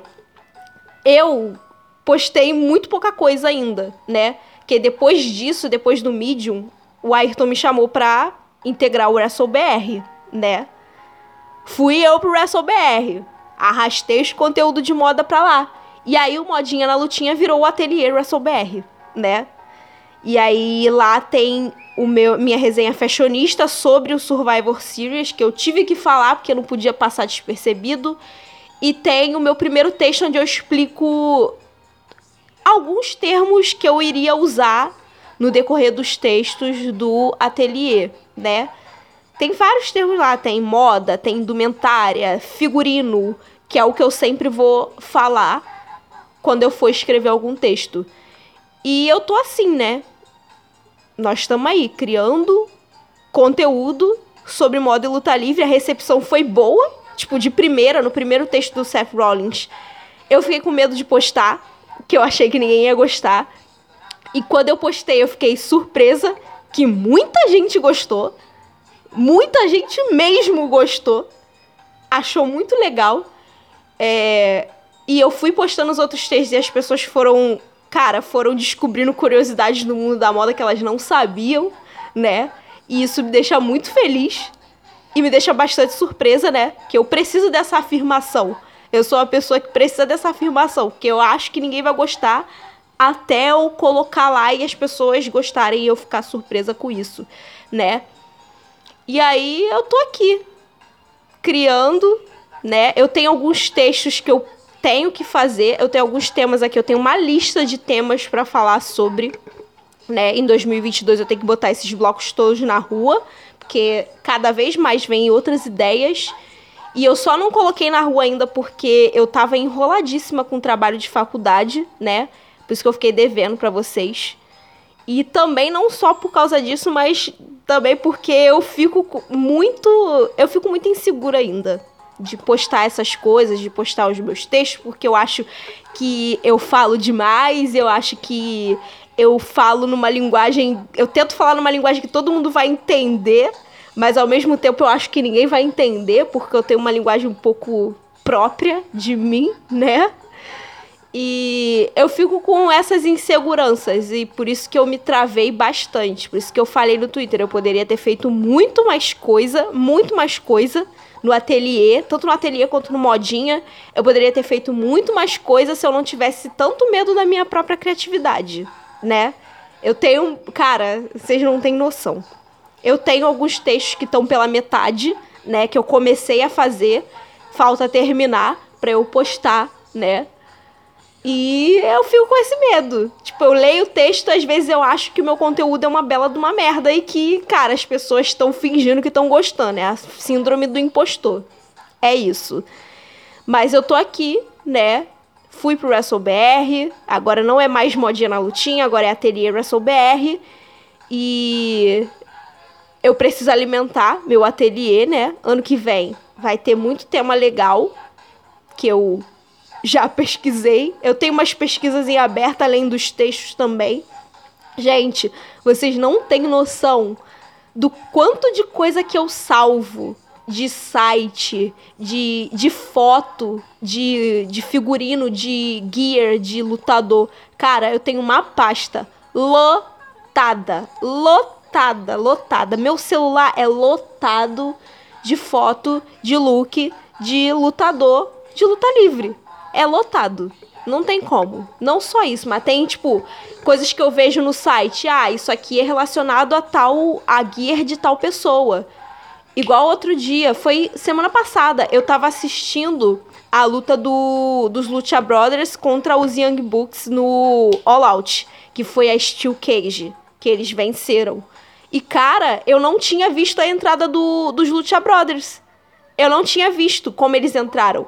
E quando eu vi a entrada deles, a gear deles, tipo, eu tive que anotar aqui que eu precisava falar sobre esse figurino, essa gear depois. Porque a gear deles, a entrada que eles fizeram, não sei quem tava com o cocar, eu acho que era o Penta que tava com o cocar.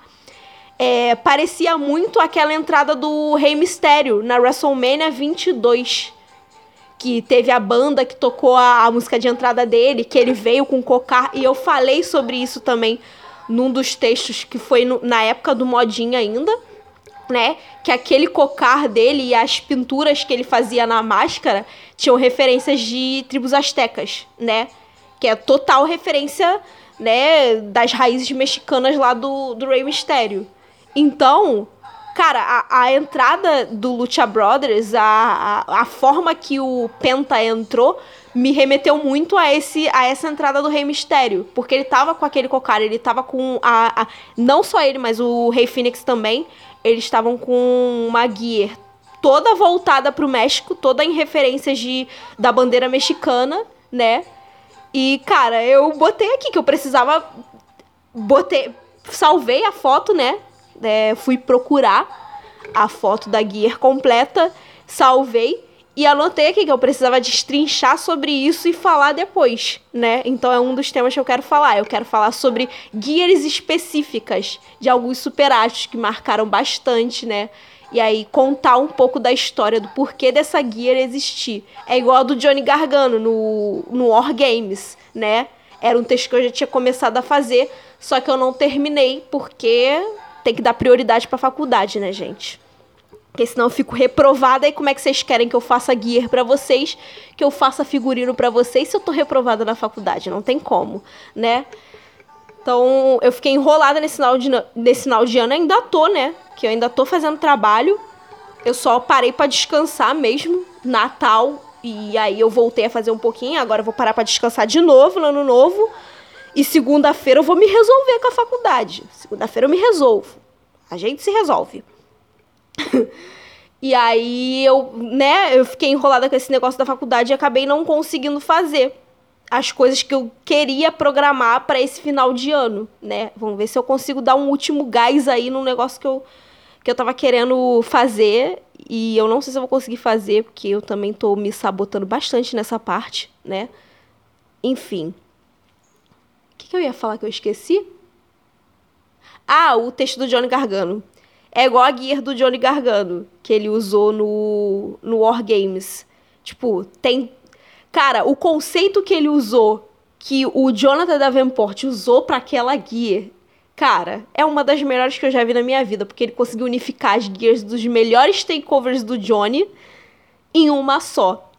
E aquilo dali tem. A montagem da gear, eu ia associar ela com upcycling. Só que depois eu vi que não era upcycling, que ele não pegou as gears antigas e transformou numa nova. Não, ele fez do zero. Então não é um upcycling, né? Seria se ele pegar, se ele usasse a partir das, das gears que ele tem, que ele já tinha, e unisse ela em uma só. E agora é patati patatá? Quatro, cinco, seis índiozinhos, sete, oito. Tá bom. É, e aí, enfim, não foi, não era um upcycling, né? É, então eu consegui associar a uma outra tendência. Não que o upcycling seja uma tendência, Michelle. O upcycling não é uma tendência, é uma é meio que uma uma ideo, não é uma ideologia também. Mas enfim, o upcycling não é uma, uma tendência, gente. É algo fixo que tá, que é um princípio de quem quer fazer uma moda consciente. Aê, caraca! princípio de quem faz, quer fazer uma moda consciente. Guardem isso. É, e eu consegui associar essa, essa gear com uma outra tendência, com uma tendência mesmo, que foi bastante visada nesse ano, que é o craftcore. Craftcore é uma tendência onde você usa recortes para você montar uma roupa. Então, basicamente essa tendência existe no crochê. Ela é muito feita no crochê, que o crochê tem peças que você monta elas. Por exemplo, eu tenho um vestido aqui que é o vestido da virada, que eu passei a virada de 2020 para 2021 e eu passei o Natal com esse vestido. É um vestido craftcore. Embora as peças sejam a mesma peça ali, sejam iguais, ela é craftcore porque eu monto elas, né? São quadrados de crochê que eu montei e transformei no vestido. Então, tem várias peças que você pode fazer vários recortes diferentes e costurar elas e montar elas e você fazer uma peça. Essa é o craftcore, né? E essa gear do Johnny Gargano pro Wargames, ela usou dessa tendência, do craftcore, porque unificou todas as, as sete gears que o Jonathan Davenport, que é o designer dessa gear, que escolheu para fazer uma só, né? E foi a última luta do Gargano na WWE, né, gente? É isso, sobre isso. E o Kyle O'Reilly estreou na AEW e eu não vi porque eu tava no metrô, eu tava voltando da barra. Porque nem o Uber queria me levar pra casa, pra Pavuna. Mas tudo bem. Gente, uma hora e vinte e seis eu falando aqui. Jeová. Ok. Enfim, tem muita coisa para eu falar, muita coisa para eu explorar sobre moda e luta livre. E eu tenho certeza que eu vou ter um TCC maravilhoso de conteúdos sobre moda e luta livre. Não só um TCC, mas meus trabalhos de faculdade. Alguns que eu fiz, eu consegui relacionar moda e luta livre também, né? Graças ao que eu já tinha feito é, de texto. Teve um artigo que a minha professora pediu para fazer, né? Minha professora de metodologia, ela pediu pra gente fazer um artigo sobre um tema que a gente gostasse bastante. E aí, pô, o artigo você tem que usar referências bibliográficas, né? Enfim. Eu fui, procurei, né? Eu falei sobre figurino de luta livre. E aí eu procurei a parte da, da concepção de figurino mesmo, figurino artístico, eu procurei em artigos. E a parte da luta livre eu procurei nos meus próprios textos. E aí eu botei Seth Rollins lá, botei Young Books lá, botei a própria Becky Lynch no meu texto, enfim. É, e ficou maneiro, tirei uma nota boa, tá vendo? Tirei uma nota ótima. Teve um outro trabalho também que eu consegui colocar a luta livre no meio, que eu fiz só analisando figurinos e gears de luta livre. Que foi um trabalho que a Júnia passou que foi sobre. Ai caramba, foi acho que sobre leis da Gestal. E eu tinha que analisar, né, observar o que, que tinha de elementos ali específicos nos figurinos deles e anotar. E eu fui anotando, meu amor. Eu usei Bianca Belair, usei é, Street Profits, usei Charlotte Flair, usei mais quem? Usei o Seth Rollins, usei a Beck Lynch, usei a Sasha Banks. Nossa, foi maravilhoso. Então, cara, querendo ou não, ter feito conteúdo pra luta livre tá me ajudando bastante na faculdade. E, ter, e fazer trabalhos de faculdade relacionado à luta livre tá me ajudando nos conteúdos sobre luta livre. Então, assim, uma mão lava a outra e as duas lava a bunda. Maravilhoso, né? Ai, gente, que horror. Mas enfim, cara, isso foi uma das coisas mais legais que aconteceram comigo esse ano foi ter começado a fazer isso e ter visto que as pessoas gostaram, né? Tipo, eu não quero que, ai, nossa, você é a fodona, você quer reconhecimento e pá. Não, não quero isso não, gente. Eu quero, tipo, eu quero minha intenção com as coisas que eu crio é fazer as pessoas se divertirem, é fazer as pessoas rirem, é fazer as pessoas felizes. Eu gosto de fazer meus amigos felizes. Eu gosto de fazer gente feliz. Então, assim, se alguém que tava se sentindo mal se sentir bem com o podcast que eu faço, ouvindo as besteiras que eu falo, cara, já ganho o meu dia. Se alguém se sentir bem com os textos que eu faço também, sobre modo sobre luta livre, ou os textos que eu faço aleatoriamente, cara, eu já vou ter ganho meu dia também. Tipo, a melhor coisa para mim, melhor do que o reconhecimento, é a pessoa falar, cara, realmente, tipo, eu consegui rir com você é isso. É a melhor coisa que eu posso ouvir de alguém. Esse, esse é o melhor feedback que eu posso ter de alguém, sabe? Então, tipo, criar conteúdo sobre duas coisas que eu gosto muito, que é moda e luta livre. Tipo, moda sempre foi a paixão da minha vida desde que eu me conheço por gente. Tipo, desde que eu existo como pessoa, eu sempre falei que eu queria fazer parte do mundo da moda. Eu sei que tem suas merdas, tem, tem muita merda, mas eu quero fazer parte do mundo da moda, justamente para tentar mudar não, eu sei que eu não vou conseguir mudar, tipo, radicalmente é, o tanto de merda que tem no mundo da moda. Tem coisas que não vão mudar nunca. Mas eu.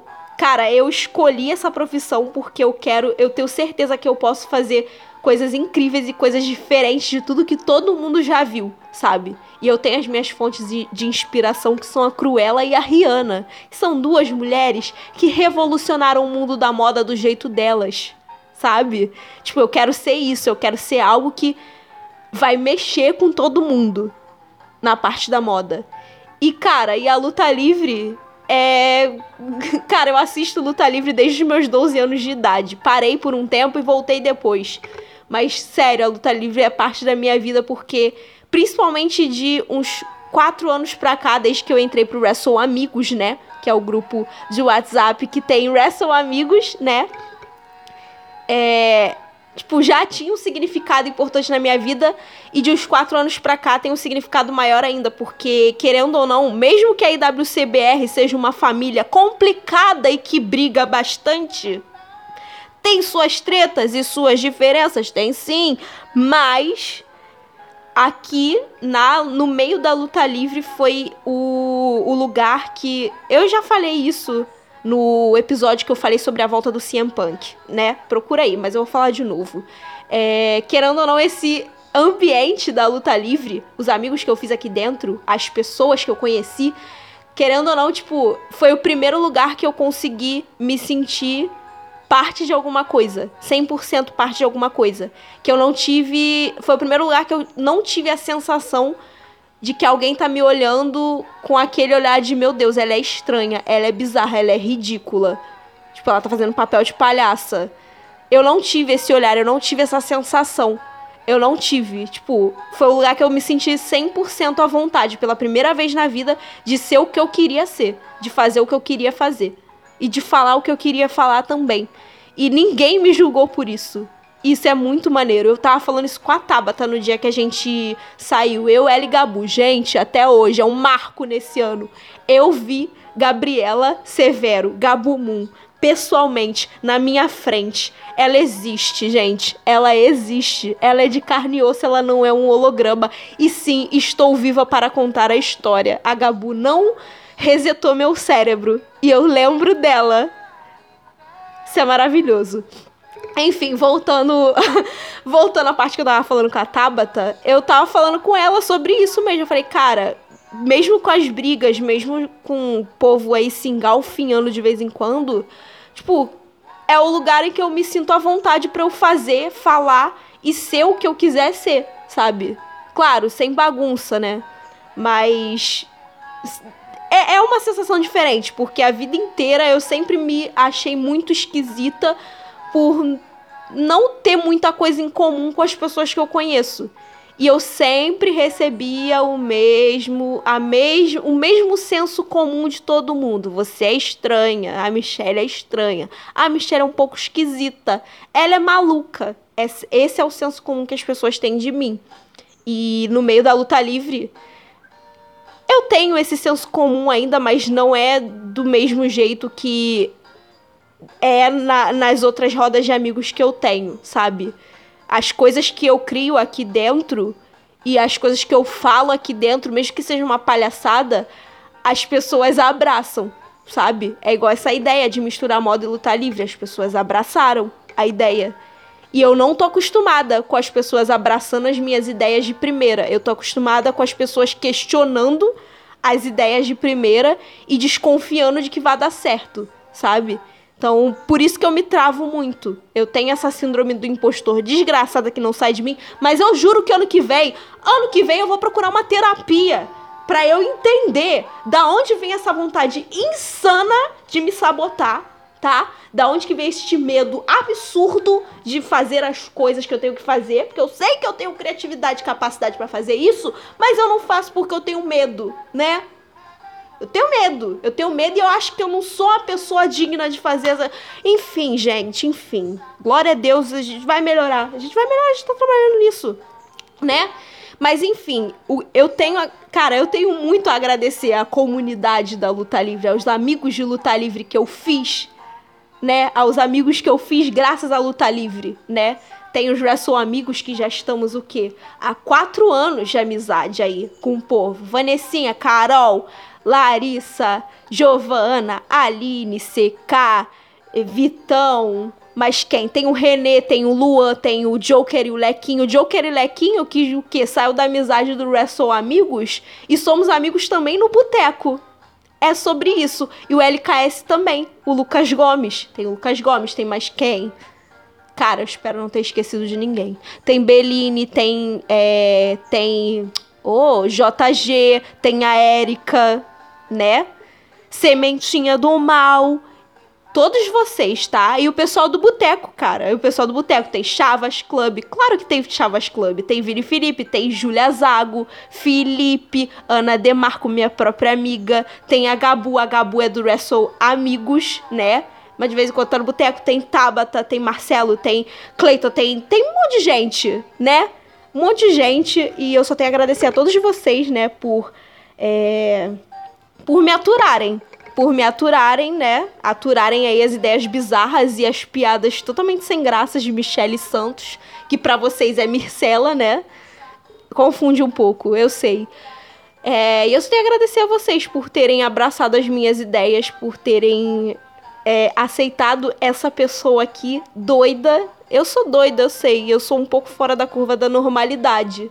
Mas vocês nunca nunca julgaram isso e nunca me chamaram de estranha, nunca nunca olharam pra mim e falaram essa garota é ridícula, é esquisita, alguém tira ela de perto da gente. Não, vocês nunca disseram isso, muito pelo contrário, vocês sempre abraçaram, né, e compraram meus barulhos sempre que eu dava uma ideia legal para vocês. E é isso. Ano que vem tem mais. Ano que vem tem muito mais. Aguardem. Ai, gente. Enfim, falei sobre modo de luta livre. Falei aqui sobre a autossabotagem também, né? Porque tá escrito aqui autossabotagem. Vocês já sabem que eu me saboto pra caraca. Vocês já sabem que eu me saboto. Vocês sabem que eu tenho medo de, de mim mesma. Que eu tenho que eu tenho síndrome do impostor, né? E que eu poderia fazer muita coisa, gente. Eu falei isso tudo, tem 1 hora e 37 de podcast, mas eu poderia ter feito muito mais coisa. A sensação que fica desse ano Rotei de novo. É, a sensação que eu tenho desse ano é que, tipo, eu fiz muita coisa, mas eu poderia ter feito muito mais coisa, muito mais coisa mesmo, se eu não fosse uma pessoa travada pelo medo, pela insegurança, pela autossabotagem, pela síndrome do impostor. Eu sei, vocês, cara, vocês devem estar aí me ouvindo do outro lado falando, eu vou dar dois tapas nessa tua cara, né, palhaça? Porque você tem talento e você não se ajuda. Eu sou que nem o Vasco, gente. Eu tenho pessoas que me ajudam, mas eu própria não me ajudo, né? Ah, eu não vou falar de Vasco, não. Não vou, não vou, porque eu tô ainda doída que eu tô vendo meu ex com outra. Ah, o cano tá no Fluminense. Ai, meu Deus, chega, não vou chorar. Ano que vem, ano que vem as coisas têm que melhorar pro Vasco, porque se não melhorar, gente, tamo ferrado. Enfim. Enfim, eu... Cara, vocês já sabem de tudo isso, que eu me saboto, que eu tenho um medo insano de fazer as coisas. Mas assim, é algo que eu não consigo controlar. E eu juro, cara, eu juro pra vocês que eu vou procurar uma terapia, mas uma terapia onde a psicóloga ela ela trate de mim na porrada. Que eu acho que é só assim que eu funciono, eu sou vagabunda, gosto, né? Eu gosto de me ferrar. Mas enfim, é é isso, cara. Eu tenho muito medo de fazer algumas coisas. Pode parecer que não, porque eu não demonstro, né? Eu não demonstro, mas assim, eu tenho. É igual o que eu falei dos conteúdos de modo luta livre. Às vezes eu leio os meus textos, Ou eu ouço meus podcasts e eu fico pensando, cara, por que, que você faz isso? Você acha que alguém tá achando maneiro? Não tá achando maneiro. Eu fico com esse pensamento. O meu problema é que eu penso com a cabeça das pessoas, né? E eu penso que as pessoas vão detonar as coisas que eu faço. Vão falar mal, vão não vão gostar, vão achar uma merda e pá. E por causa desse pensamento, por eu ter pensado com a cabeça das pessoas, eu me travo. E aí eu acabo que eu não faço o que eu tenho que fazer por causa disso. E aí eu fico arrependida depois de não ter feito por causa de um medo idiota, sabe? E é muito ruim isso pra mim. É muito ruim, porque eu já perdi bastante coisa só pelo fato de me sabotar ou de dessa síndrome do impostor que eu tenho. É isso. Mas ano que vem, 2022, ano novo, vida nova, vou procurar uma terapia em nome de Jesus. E eu vou, cara, eu vou melhorar. Eu vou melhorar. Eu vou melhorar. Me ajude a melhorar. Sozinho não consigo mais, já sei. Sou humano e não. Sou humano e eu só sei errar. Tá bom, parei. Enfim. E, e cara, pra, você, pra vocês terem noção de quanto isso me trava, é que. É igual o. Agora é o próximo assunto aqui, eu acho que é o último, né? É, é o último. É igual esse lance do meu crochê, né? Eu faço crochê tem dois anos. Vai fazer dois anos que eu aprendi a fazer crochê. Gente, passa rápido. Dois anos que eu faço crochê praticamente, né? Comecei na pandemia e eu fui fazendo peças e peças e peças. Eu já falei dos meus crochês aqui, fazendo peças e peças e peças, né? Fui evoluindo, fui melhorando bastante. E cada peça que eu faço, eu uso, né, gente? Eu não vou ficar com a peça aqui em casa Desde que eu aprendi a mexer com fios de crochê e transformar eles em roupa, eu nunca mais comprei roupa na minha vida, né? Comprei algumas, só que eu não compro. Eu, cara, eu não consumo mais em é, loja de departamento, fast fashion, essas coisas assim. Não. Porque não faz mais o meu estilo de ficar comprando roupa em Renner, Líder, Riachuelo, C&A. Não, não consigo mais. Não. Cara, quando a gente estuda moda mais profundamente e a gente descobre certas coisas da indústria da moda, a gente meio que perde a vontade, sabe, de você consumir certos produtos, né? Mas enfim, isso eu falei no episódio falando sobre Fashion Revolution. Ano que vem, no novo episódio de Fashion Revolution, porque ano que vem vai ter. E, e, eu tô agilizando, gente, juro, tô agilizando com o pessoal do Moda Collab da gente fazer um podcast no Moda Collab. E aí vocês vão me ver falando de moda de verdade de verdade mesmo, né? Né assim, igual a Michelle tá falando, não. É moda, falando de moda num tom sério, num tom, né? Eu vou ter que mudar o tom para apresentar aquele podcast. Mas enfim, é um projeto. Se a Clarissa concordar, o podcast do Moda Collab sai. Já tô contando para vocês aqui. E aí, enfim, é, a gente perde a vontade de consumir certos tipos de marcas, certos produtos e tal. É, e aí enfim, eu já não compro, já não comprava tanta roupa. E depois que eu aprendi a fazer crochê, então, ah, meu amor, agora que eu faço a minha roupa no crochê, tu acha que eu vou comprar? Eu posso fazer a roupa que eu quiser, né? Basta me dar uns novelos e uma agulha que tá tudo certo. E aí, né, eu fui evoluindo, evoluindo, e cada vez que eu ando com peças minhas de crochê na rua, as pessoas falam a seguinte pergunta: e aí, quando que vai sair a lojinha? Quando que você vai começar a vender?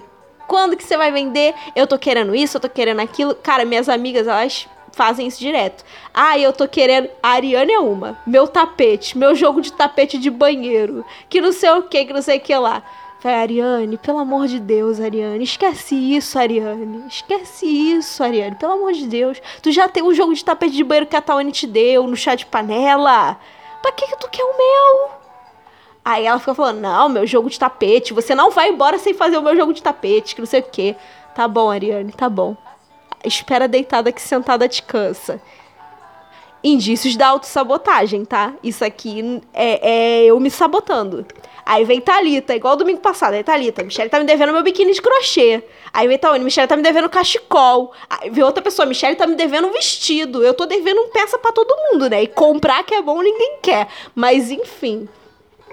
É, enfim, é. Cara, até a Tami. A Tami, que é a influenciadora que eu sigo, eu já falei dela aqui. A Tami, ela tá com o meu vestido. de O meu vestido da Prada, né? que eu emprestei para ela para ela poder ir viajar. Tá com ela lá, deixei com ela, larguei na mão dela. A gente realmente é amiga agora, que eu emprestei meu vestido pra Tami. Enfim, até a Tami. E a Tami. É, a Tami que ela, a Tami alugou triplex na minha cabeça, essa mulher. Mas enfim, ela alugou um triplex na minha cabeça. Até ela me cobra da lojinha de crochê. Ela falando, cara, se você abrir, eu faço publi de graça pra você. Cara, vocês têm noção disso? A garota tem 40 mil seguidores. Imagina fazendo publi de graça pra minha loja. Não? Pelo amor de Deus, calma. Calma, que eu não quero estudo de gente. Não quero estudo de gente agora. Deixa eu beber água aqui.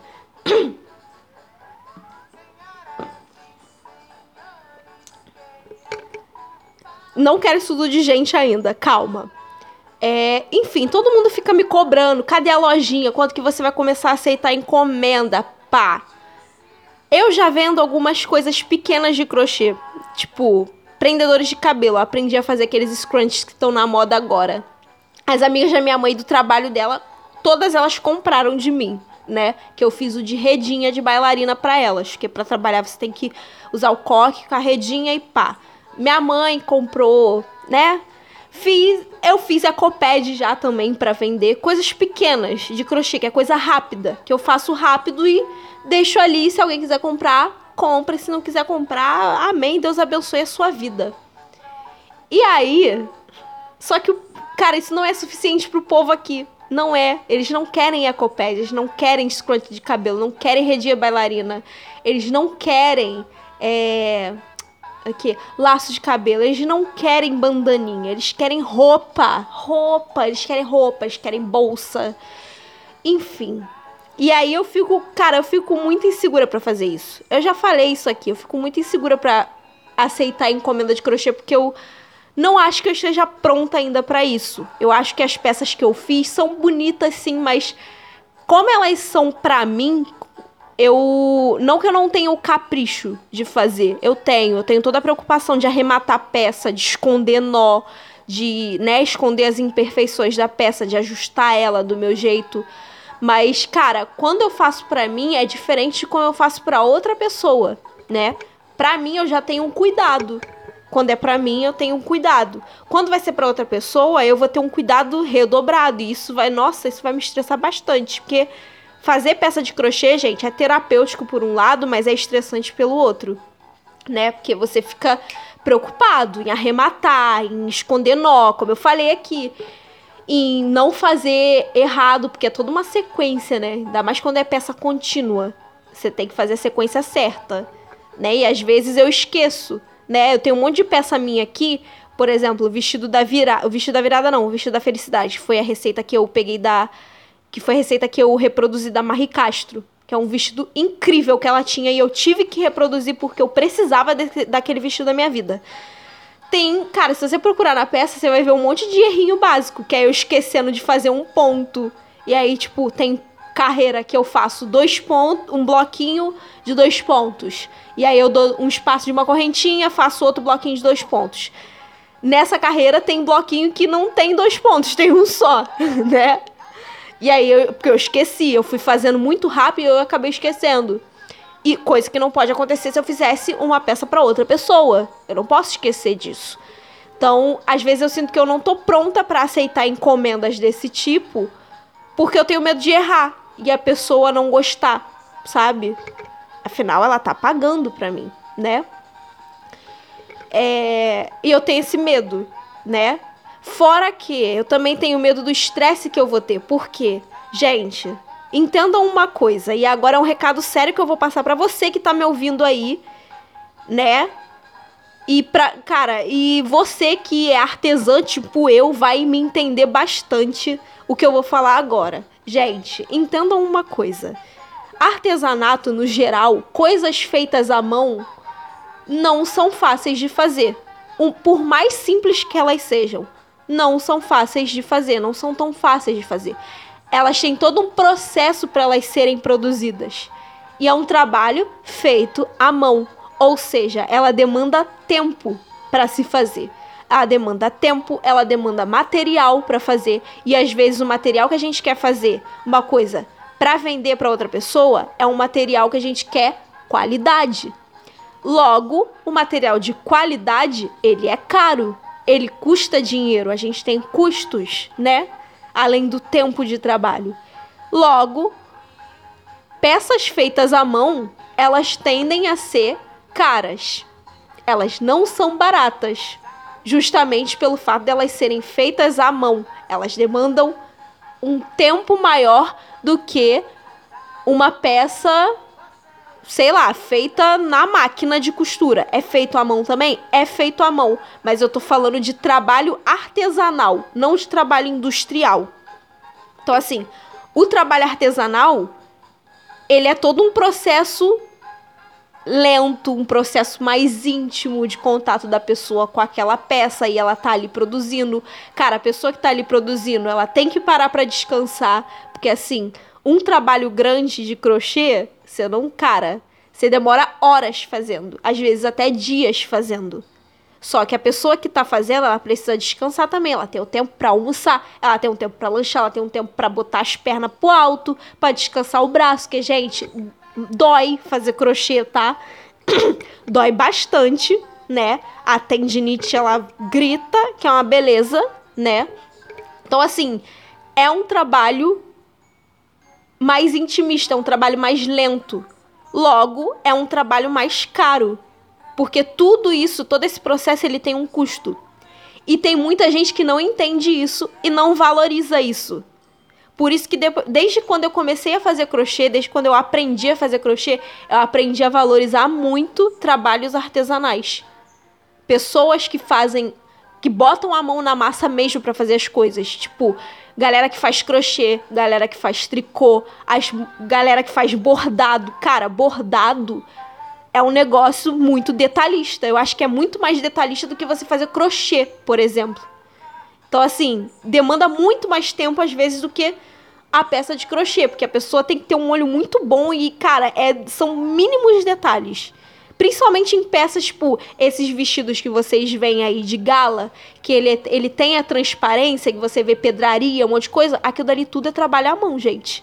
É um, tudo aquele, aquele vestido ali foi feito por uma pessoa. Aquela pessoa ela passou horas com uma linha e com uma agulha na mão e miçangas para poder colocar aquilo dali uma a uma aonde tem que ser colocado. Então assim, é um trabalho que tem que ser valorizado. E muitas das vezes as pessoas não valorizam isso. Esse trabalho de artesanato, as peças feitas à mão. E cara, o meu maior medo, às vezes não é nem fazer a peça errada, o meu maior medo é isso, é a pessoa não valorizar o meu trabalho ou não valorizar o trabalho de uma outra colega minha que também faça crochê, sabe? Porque tem gente, tipo assim, eu sei, é, é complicado o tempo que a gente tá vivendo, porque a gente tem que pensar no preço de todas as coisas. Eu sou uma que pensa no preço das coisas. Cara, eu choro toda vez que eu vejo um novelo de amigurumi a 16 reais. Acho um absurdo? Acho! Né? Mas fazer o quê? É o fio que tem que comprar para fazer uma peça? Não, vamos comprar, né? Mas enfim, tem gente que não valoriza esse trabalho, que tipo, olha a peça e fala, ah, mas em outro lugar é mais barato. Eu me estresso com esse tipo de gente. Eu falo, então é mais barato, então beleza, você compra a linha tal, agulha tal e você faz. Faz sozinha, porque o custo é bem menor, né? Tipo, a gente sabe as pessoas que né, que não vão consumir por ser caro demais, por eu entender as condições das pessoas, mas, pô, isso é uma coisa que a gente conversa, né? E a gente sabe que as, a, as pessoas que não valorizam mesmo por não valorizar mesmo. Então, assim, é um trabalho complicado. É um processo complicado você fazer uma peça de crochê. É gostoso de viver? É. É maneiro, porque quando tu vê a peça pronta, tu fica com orgulho. Mas, cara, é todo um processo por trás. E esse processo envolve custo, né? Envolve o tempo de trabalho, ele custa também. Material custa. A luz que a gente faz o crochê custa também. Então, assim, tudo é colocado no valor da peça. E tem gente que reclama por causa disso. Ah, nossa, que peça cara, que meu Deus do céu, um vestido desse, simples desse jeito, custa tanto. Cara, não é um vestido simples. Pode ser um vestido simples, mas envolveu todo um processo para ser feito. E o processo não foi fácil, o processo não foi rápido, o processo demorou. E às vezes, se o processo foi rápido também, foi porque a pessoa que fez, ela estudou bastante, ela treinou outro tipo de técnica para poder fazer mais rápido. Então, até o fato da pessoa que está fazendo aquela peça fazer ela rápido também envolve custo, porque ela se especializou para chegar no nível dela terminar uma peça em menos tempo do que ela demoraria para fazer, entendeu? Então, assim, eu tenho um medo desse estresse. Porque eu já tive esse estresse. A, da pessoa pedir para fazer um vestido. Que geralmente as pessoas que me pedem para fazer o vestido, elas pedem para fazer o vestido da virada, que é o vestido de quadradinhos, que eu passei o Natal. Que é o que todo mundo gosta. E querendo ou não, é uma das peças mais bonitas que eu, que eu fiz. Que eu, que eu tenho no meu, no meu acervo de crochê. E Cara, a pessoa pediu para fazer o vestido, eu dei o orçamento para ela, né? Dei o preço básico, a base do preço que iria ficar, né? Porque a pessoa tem a medida parecida com a minha. Então, assim, eu é, faço o cálculo dos preços das roupas que eu faço baseado na minha medida. Então, conforme a medida aumenta, o preço vai aumentar um pouco, porque eu vou consumir mais material. E conforme a, a medida diminui, vai diminuir um pouco o preço, porque, né, custa, eu uso menos material, então vai variando. Nunca é um preço fixo. É um preço fixo quando a peça tá pronta, é de pronta entrega. Então, assim, é um preço fixo, porque é o tamanho que tá ali. Enfim, me estressei com a pessoa, né? Porque a pessoa viu que o vestido tava caro e começou a reclamar. E aí eu falei exatamente essa mesma resposta que eu falei aqui e dei pra ela. falei, então, a linha é essa. Se você não quer comprar de mim, tá achando caro? A linha é essa daqui, você precisa de tantos novelos. A agulha é essa daqui. Faz. O modelo de quadrado que é para fazer, você procura no Google, né? Eu tenho uma imagem aqui, é esse aqui você aprende a fazer esse quadrado e você faz. Se, se isso vai te custar, então compra e faça você mesmo. Que, né, eu não tenho paciência para esse tipo de pessoa. Enfim, é um trabalho, como eu falei, é um trabalho lento, é um processo lento. Às vezes ele pode ser rápido, mas é porque a pessoa se especializou para ela chegar no nível dela poder fazer rápido, né? E é um processo, tipo, né, que tem seus altos e baixos. Às vezes, às vezes a gente se estressa fazendo crochê, né? Que tem peça minha que eu fiz embaixo de muito ódio. Porque eu queria que ficasse pronta logo, só que eu não tenho velocidade suficiente para fazer isso, né? enfim, enfim, até aula de crochê eu já dei, gente. É, a, a moça lá da vila da minha igreja, ela pediu pra eu dar aula de crochê pra ela. Sendo que ela já sabia fazer crochê. Eu fiquei chocada, né? Chocada. Eu falei, a senhora faz crochê melhor do que eu e tu tá pedindo pra eu te dar aula. Você tá de brincadeira comigo, né? Mas ela, ela explicou que ela não queria que eu desse aula pra ela. Tipo, ela já sabe fazer crochê, mas ela sabe fazer objetos de crochê. Ela não sabia fazer roupas de crochê. Então ela queria que eu desse aula para roupas de crochê, para ela aprender a fazer peças de roupa de crochê. E aí eu dei aula para ela, né, durante um tempinho né? Cada, cada semana eu trazia uma peça diferente, aí eu ia ensinando ela a fazer. E aí, né? Enfim, eu tenho esse medo aí de, de certos estresses e, cara, eu também me saboto nessa parte, que eu poderia ter começado a minha lojinha de crochê há muito tempo, poderia estar tá ganhando um puta de um dinheiro por isso, e não tô ganhando porque eu me saboto, né? Porque eu tenho síndrome do impostor. É isso. Esse, essa é a raiz dos meus problemas, né? É... Ai, meu Deus. Enfim, mas, né? A pessoa fica adiando, adiando, adiando.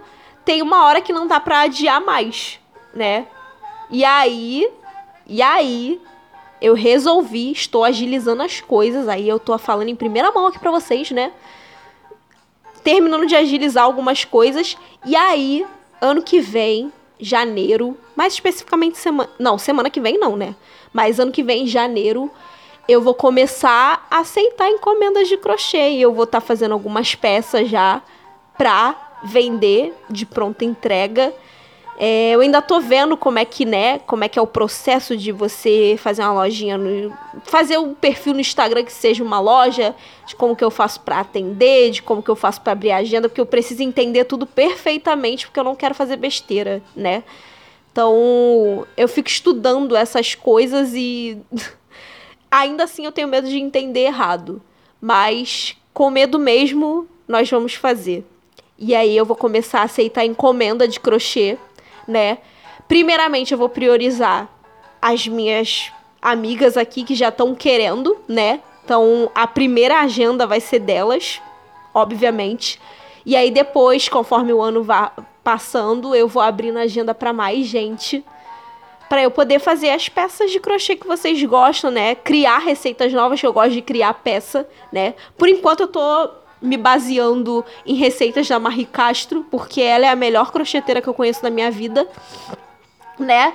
Então, a maioria das peças que eu tenho aqui são referências, são bases nas peças que ela faz. Eu só faço as minhas adaptações. É, tem uma peça, as duas peças que eu criei foi o vestido, o vestido da virada não. Foi a saia de quadradinhos que tem uma fenda azul que ela é linda, assim. Eu tenho orgulho dessa peça e o vestido da Prada, que tá com a Tami. Que foram essas duas peças que eu criei, que, que foram minhas mesmo, autorais totais. E eu tô com a intenção de criar mais, né? De fazer algumas versões aí de peças de roupa mesmo, de puxar pra versão do crochê. É, e aí vender, né, gente? Aproveitar que a linha tá cara, o crochê tá caro, vamos ganhar dinheiro em cima disso, né? E aí, cara, eu tô em dúvida só sobre o nome que eu vou dar pro perfil do meu Instagram. Que eu tenho dois nomes. E aí, até, o, até, até segunda semana de janeiro eu penso nisso, né? E aí eu vou começar a tirar foto das peças e vou começar a publicar. E aí quem quiser me chama, que eu vou fazer, que a gente conversa, tudo na calma da alma. E é isso a era crocheteira chega para todos e eu espero que vocês gostem, né, das peças que eu for fazer, que todas elas que eu vou fazer vão ser com muito carinho e amor do mundo, né? Toda a dedicação que eu vou colocar nelas para vocês serem felizes. É, e eu já fui fazendo alguns testes, né, para ver se para ver como é que como é que é a sensação de fazer a peça de crochê para alguém, alguém vestir a sua roupa de crochê. É, começo do mês, teve uma campanha lá na minha igreja, que foi o apadrinhamento de crianças, né, pro Natal. A gente tem uma comunidade aqui do lado, que é onde a minha amiga Tawane mora, e tem muita criança ali. E o ministério, eu faço parte do ministério infantil da minha igreja, e a gente sempre trabalhou com aquelas crianças em evento, em várias ações. E aí esse ano a gente queria fazer essa ação de Natal que era pegar as crianças, tirar foto dessas crianças, fazer tipo uma fichinha e aí a gente entregar para os membros da igreja, cada membro ia padrinhar uma criança, né? E aí essa criança ganharia presente de Natal. E o que, que foi o presente de Natal? Foi um conjunto completo. É, roupa, né? Parte de cima, parte de baixo, é, sapato e uma Bíblia. Isso foi o que a gente propôs para a igreja. E graças a Deus todo mundo abraçou essa campanha. Foram quase 50 crianças apadrinhadas, né? E eu apadrinhei também uma delas. Que eu, não, eu não falei aqui. Eu apadrinhei uma das meninas, né? Uma dessas crianças. E assim, todo mundo tava falando, ah, vou comprar roupa tal, tal. E eu já tava, já ia apadrinhar uma menina com a intenção de fazer a roupa para ela, né? Eu falei, ah, vou fazer. Peguei, vou fazer. Fui na, na loja, comprei os fios, né, os novelos, para poder fazer a roupa da menina. E eu fiz um conjunto, né, aquele short das blogueiras e uma blusinha e um top, que a garota falou que ela ama top. Então eu tenho que respeitar o desejo da criança. Ama top, então nós vamos fazer um top. E fiz. E, cara, o conjunto ficou perfeito. A minha amiga, a Tawane, falou que a garota amou o conjunto, né? E eu, cara, eu fazendo com muito medo. Falei, cara, será que vai dar nela? Será que não vai dar? Será que, cara, será que vai ficar grande? Será que vai ficar pequeno? E eu fui medindo, eu fui tirando a medida dela pela minha. Porque a mina tem 12 anos e a garota já é o quê? Um pouco mais alta do que eu. Que as crianças de 12 anos hoje em dia não são as mesmas de antigamente, né? As crianças de 12 anos tá com 1,70 de altura. Assim, acabando com a sua vida, te humilhando, né? Que qualquer criança de 12 anos aqui da área é mais alta do que eu, com 25. Fazer o quê? E aí eu fui tirando a medida dela pela minha. E aí eu fui fazendo, só que eu fui fazendo com a preocupação. Será que vai dar? Será que não vai dar? Será que vai ficar grande? Será que vai ficar pequeno? Vou fazer com a medida a mais, porque se ficar. É, se melhor errar para mais do que errar para menos. É, se eu errar para mais, eu consigo ajustar. Eu só eu pedir para ela me dar a peça e eu ajusto para ela. Enfim. Fui. Cara, eu fiz uma caixinha muito bonitinha com com esse presente. E aí eu coloquei o conjunto, coloquei o chinelo, o chinelo que eu comprei, né? Eu coloquei dentro de um saquinho bonitinho também. Coloquei o chinelo ali. A Bíblia que eu comprei, eu comprei a Bíblia com a capa combinando com o chinelo, combinando com a roupa dela, né? Que é todo um conceito. E aí eu fiz também, porque sobrou fio pra caramba, comprei seis novelos, eu só usei três pra peça dela, né? Só usei três e sobrou muito fio. Eu vou fazer outra peça com, esse, com, esses, com essas sobras. E aí eu fiz três prendedores de cabelo, três scrunchies pra ela também, das cores que eu escolhi.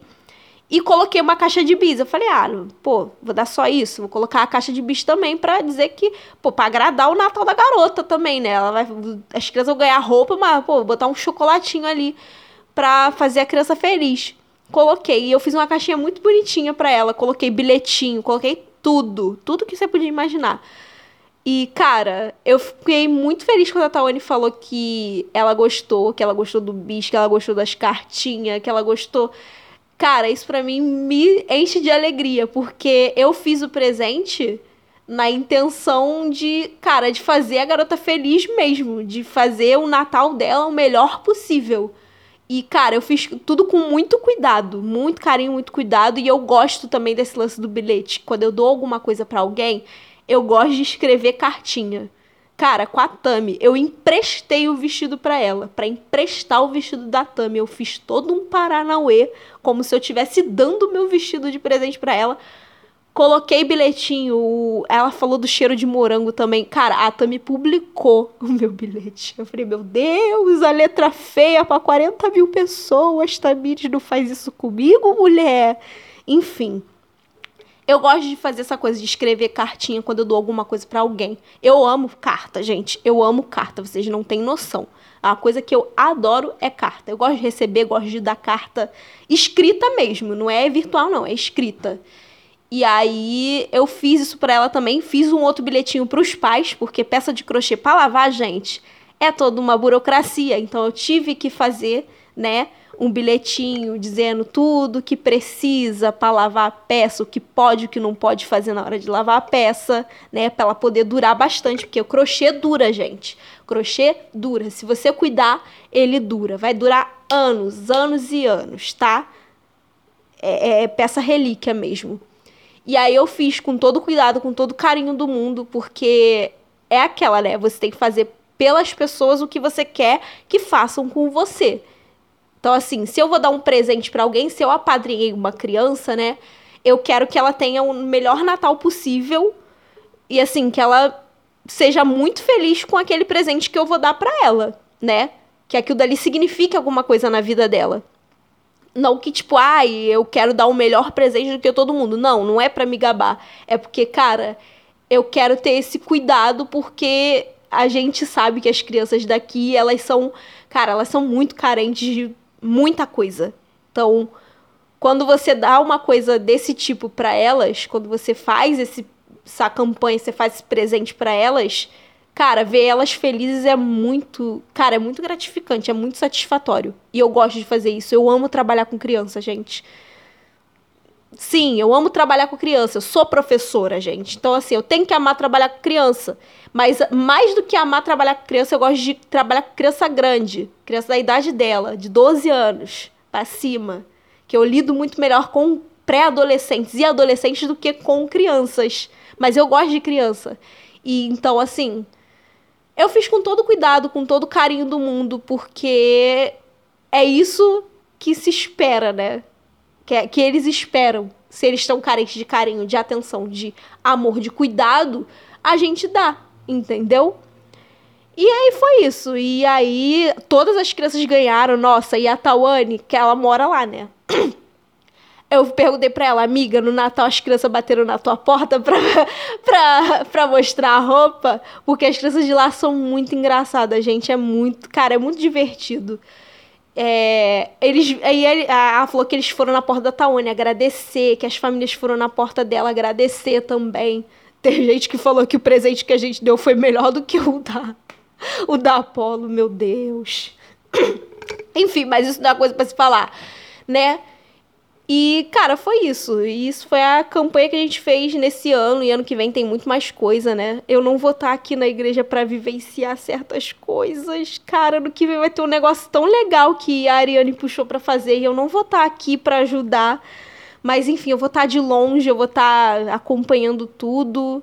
E é isso, é isso. Cara, duas horas e dez de Talk to Me eu já falei tudo que eu tinha que falar aqui, né? Falei da lojinha, falei do podcast no Moda Collab. Eu não sei nem se era para falar, mas eu já estou falando aqui, né?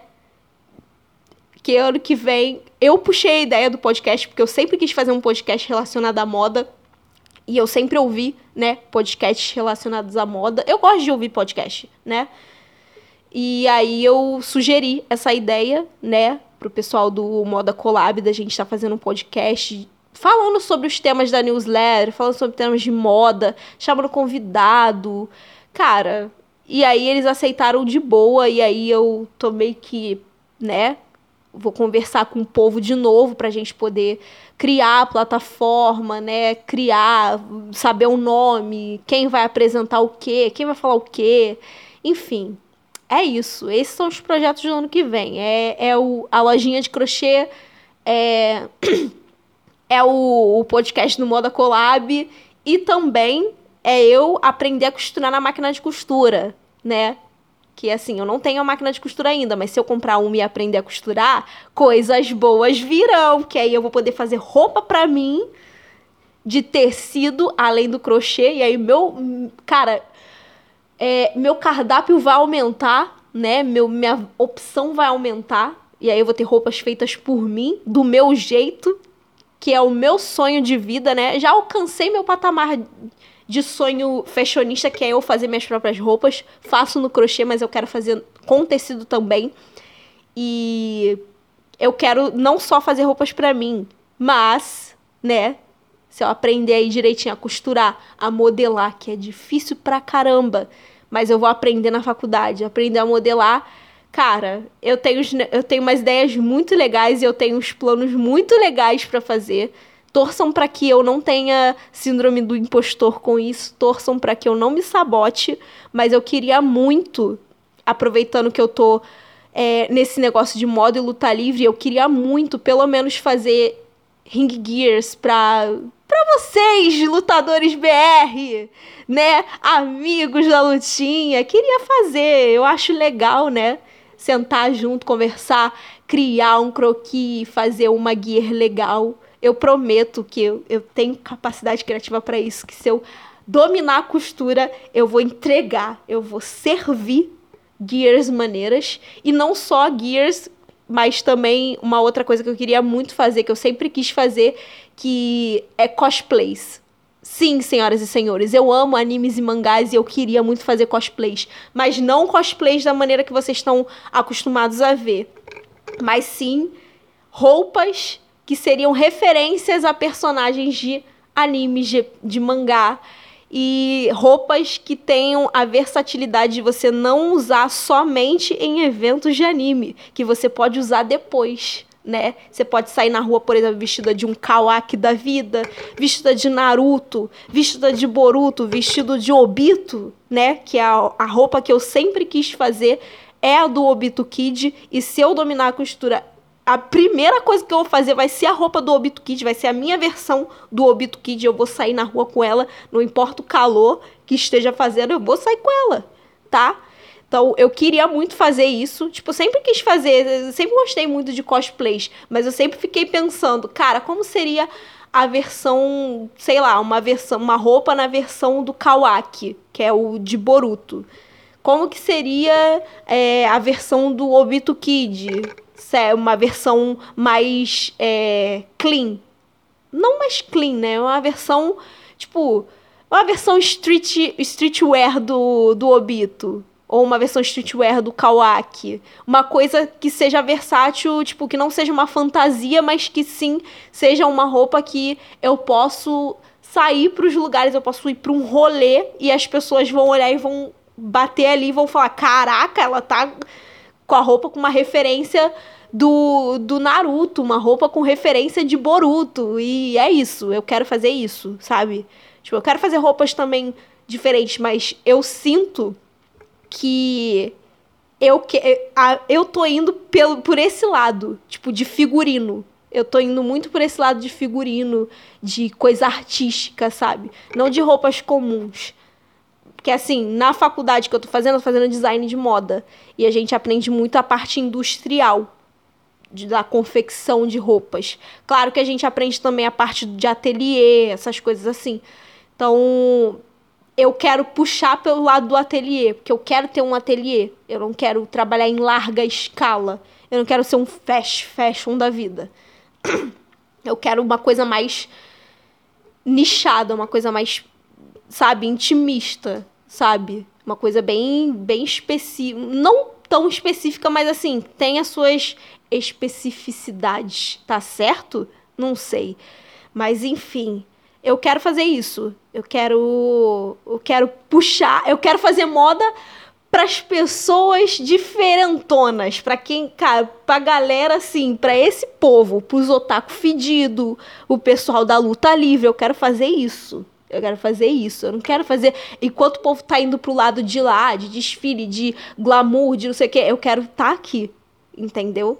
Então, esse é o plano que eu tenho, né? Os projetos aí, as ideias que eu tenho pro ano que vem. Vamos ver se vai dar certo, né? Se eu não me auto-sabotar, mas eu vou fazer terapia no que vem. Se, se eu não me auto-sabotar, se eu não tiver a síndrome do impostor, vai rolar. Vai rolar, vai rolar muito. Entendeu? Então é isso, gente. 2 horas e 16, eu espero que vocês tenham gostado. Se você me ouviu até o final, né? Também tem essa, porque tem gente que desiste na metade. Mas se você ouviu até o final, saiba que eu te amo muito, eu te amo bastante. Você que tá aí do outro lado é o amor da minha vida. Tô falando isso com a cabeça da VTube, tá? Peguei oito, mas eu sou sua. Ai, gente, enfim, é isso. É, quero agradecer a todo mundo que ficou aqui me ouvindo o ano inteiro, né? Mesmo comigo sumindo algumas vezes por causa de trabalho de faculdade. É, agradecer a vocês que, que gostaram e que abraçaram todo o conteúdo que eu fiz sobre moda e luta livre. Ainda foi pouco, né? Pouca coisa que eu fiz, mas vocês abraçaram, vocês curtiram, vocês gostaram e pedem mais toda hora, né? Eu queria agradecer a vocês que, que prestigiaram isso, que mandam ideias para mim também, que, cara, que elogiam, que mandam feedback de vocês. É, sério, muito obrigada mesmo. Vocês me motivam a fazer mais e mais. Se não fosse a síndrome do impostor, eu teria feito mais e mais, porque vocês me motivam bastante. Vocês são pessoas que viram a chavinha na minha cabeça, que me dão ideias boas e que eu anotei já tudo aqui, tá? Muito obrigada, mil vezes muito obrigada. É... Muito obrigada mesmo. É... Você que tá aqui, né, as três pessoas que ouvem o Talk to Me assiduamente, eu gosto de falar assiduamente, né? As três pessoas que ouvem o Talk to Me aqui, muito obrigada é, por me ouvirem, por me aturarem, por ouvirem coisas de mim, né? Por descobrirem um lado mais sensível, quem sabe, um lado mais humano de Michele Santos, Mircela, é, Mi, o que vocês quiserem me chamar. É, obrigada por terem feito meu ano ser mais legal, né? Por ter feito meu fardo ser um pouco mais leve. É, muito obrigado, comunidade de fãs da Lutinha. Vocês fizeram muita diferença na minha vida. Obrigado aos amigos que eu conheci também, graças a isso. É, obrigada às federações que eu conheci também. Tem que agradecer a EWF, né? EWF, um beijo para vocês. Eu amo vocês. Eu conheço, conheço pouco vocês, mas eu amo vocês. Vocês são a minha federação favorita daqui do Brasil. Saibam disso. Saiba, vocês são meu top one. Top one. Favoritos. Eu amo vocês. ah, enfim. É, enfim, eu quero agradecer a todo mundo que teve comigo esse ano. Seja web amigo, seja amigo pessoal. É, agradecer pelo apoio, pelo carinho, por ter me aturado, por ter aturado meus surtos de chatice, é, por tudo, por tudo, sério mesmo.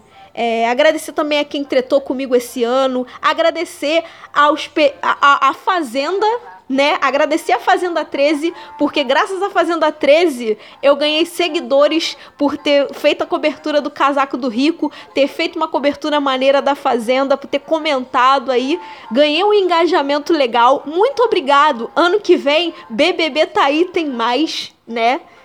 Fofoca de subcelebridade também. Tô quase criando um perfil de fofoca. Vai que eu viralizo, vai que eu estouro. E eu sou aí agenciada pela Minds 8, né? Então eu queria agradecer a você, seguidor do Twitter, que me seguiu graças a meus comentários da Fazenda, que me engajou, que me fez irritar duas vezes com tweets relacionados ao Rico Belquíades, né? Muito obrigado. Eu sou amiga do entretenimento, não sou cabresteira, né? Muito obrigado também às pessoas que eu tretei por causa de Fazenda. Obrigado, vocês me entregaram entretenimento de qualidade. Ano que vem tem mais. Ano que vem a coisa só vai piorar. Me aguardem que eu vou estar mais encapetada que nunca para cobrir reality, tá bom? É, é isso, gente. Tenham um 2022 incrível que 2022 para vocês seja um ano de muitas bênçãos, muita prosperidade, que o Senhor derrame todas as bênçãos possíveis na vida de cada um de vocês. Eu profetizo somente as coisas boas na vida de vocês, que Deus realize todos os sonhos, todos os projetos, tudo que ele tem planejado no caminho de cada um de vocês. Eu tenho certeza que esse ano vai ser um ano bom, né? Tomara que a gente não repita 2020, né? Com, esse, com essa variante cibernética, tudo pode acontecer. Mas assim, eu profetizo um ano de vitórias, um ano de bênção, um ano de, de prosperidade na vida de todos vocês, todos de vocês mesmo. É... E é isso. Um beijo. São 2 horas e 21 de, de Talk to Me. Eu espero que vocês ouçam até o final para serem abençoados por mim, né? Para levantar a mão, abrir ela e receber terra. A profecia que estou lançando na tua vida. Pega tu esse mistério, vaso. Pega tu esse mistério. Amém. É, um beijo para vocês e aproveitem bastante, aproveitem bastante a virada do ano com moderação em nome de Jesus. Não quero ninguém bêbado na porta de, da porta de casa, não quero ninguém bêbado em meio fio de calçada. Por favor, aproveitem com ordem e decência, com moderação. Não, não cometam excessos, tá, galera? Por favor, a tia aqui fica preocupada com vocês, tá? Um beijo e até o ano que vem com mais Talk to Me, porque o Talk to Me não vai acabar, meu amor. Não vai acabar. E ano que vem esse podcast vai continuar a mesma bagunça, a mesma zorra de sempre. Só que agora eu vou tentar trazer pessoas pra fazer essa zona junto comigo. Um beijo. Los amo.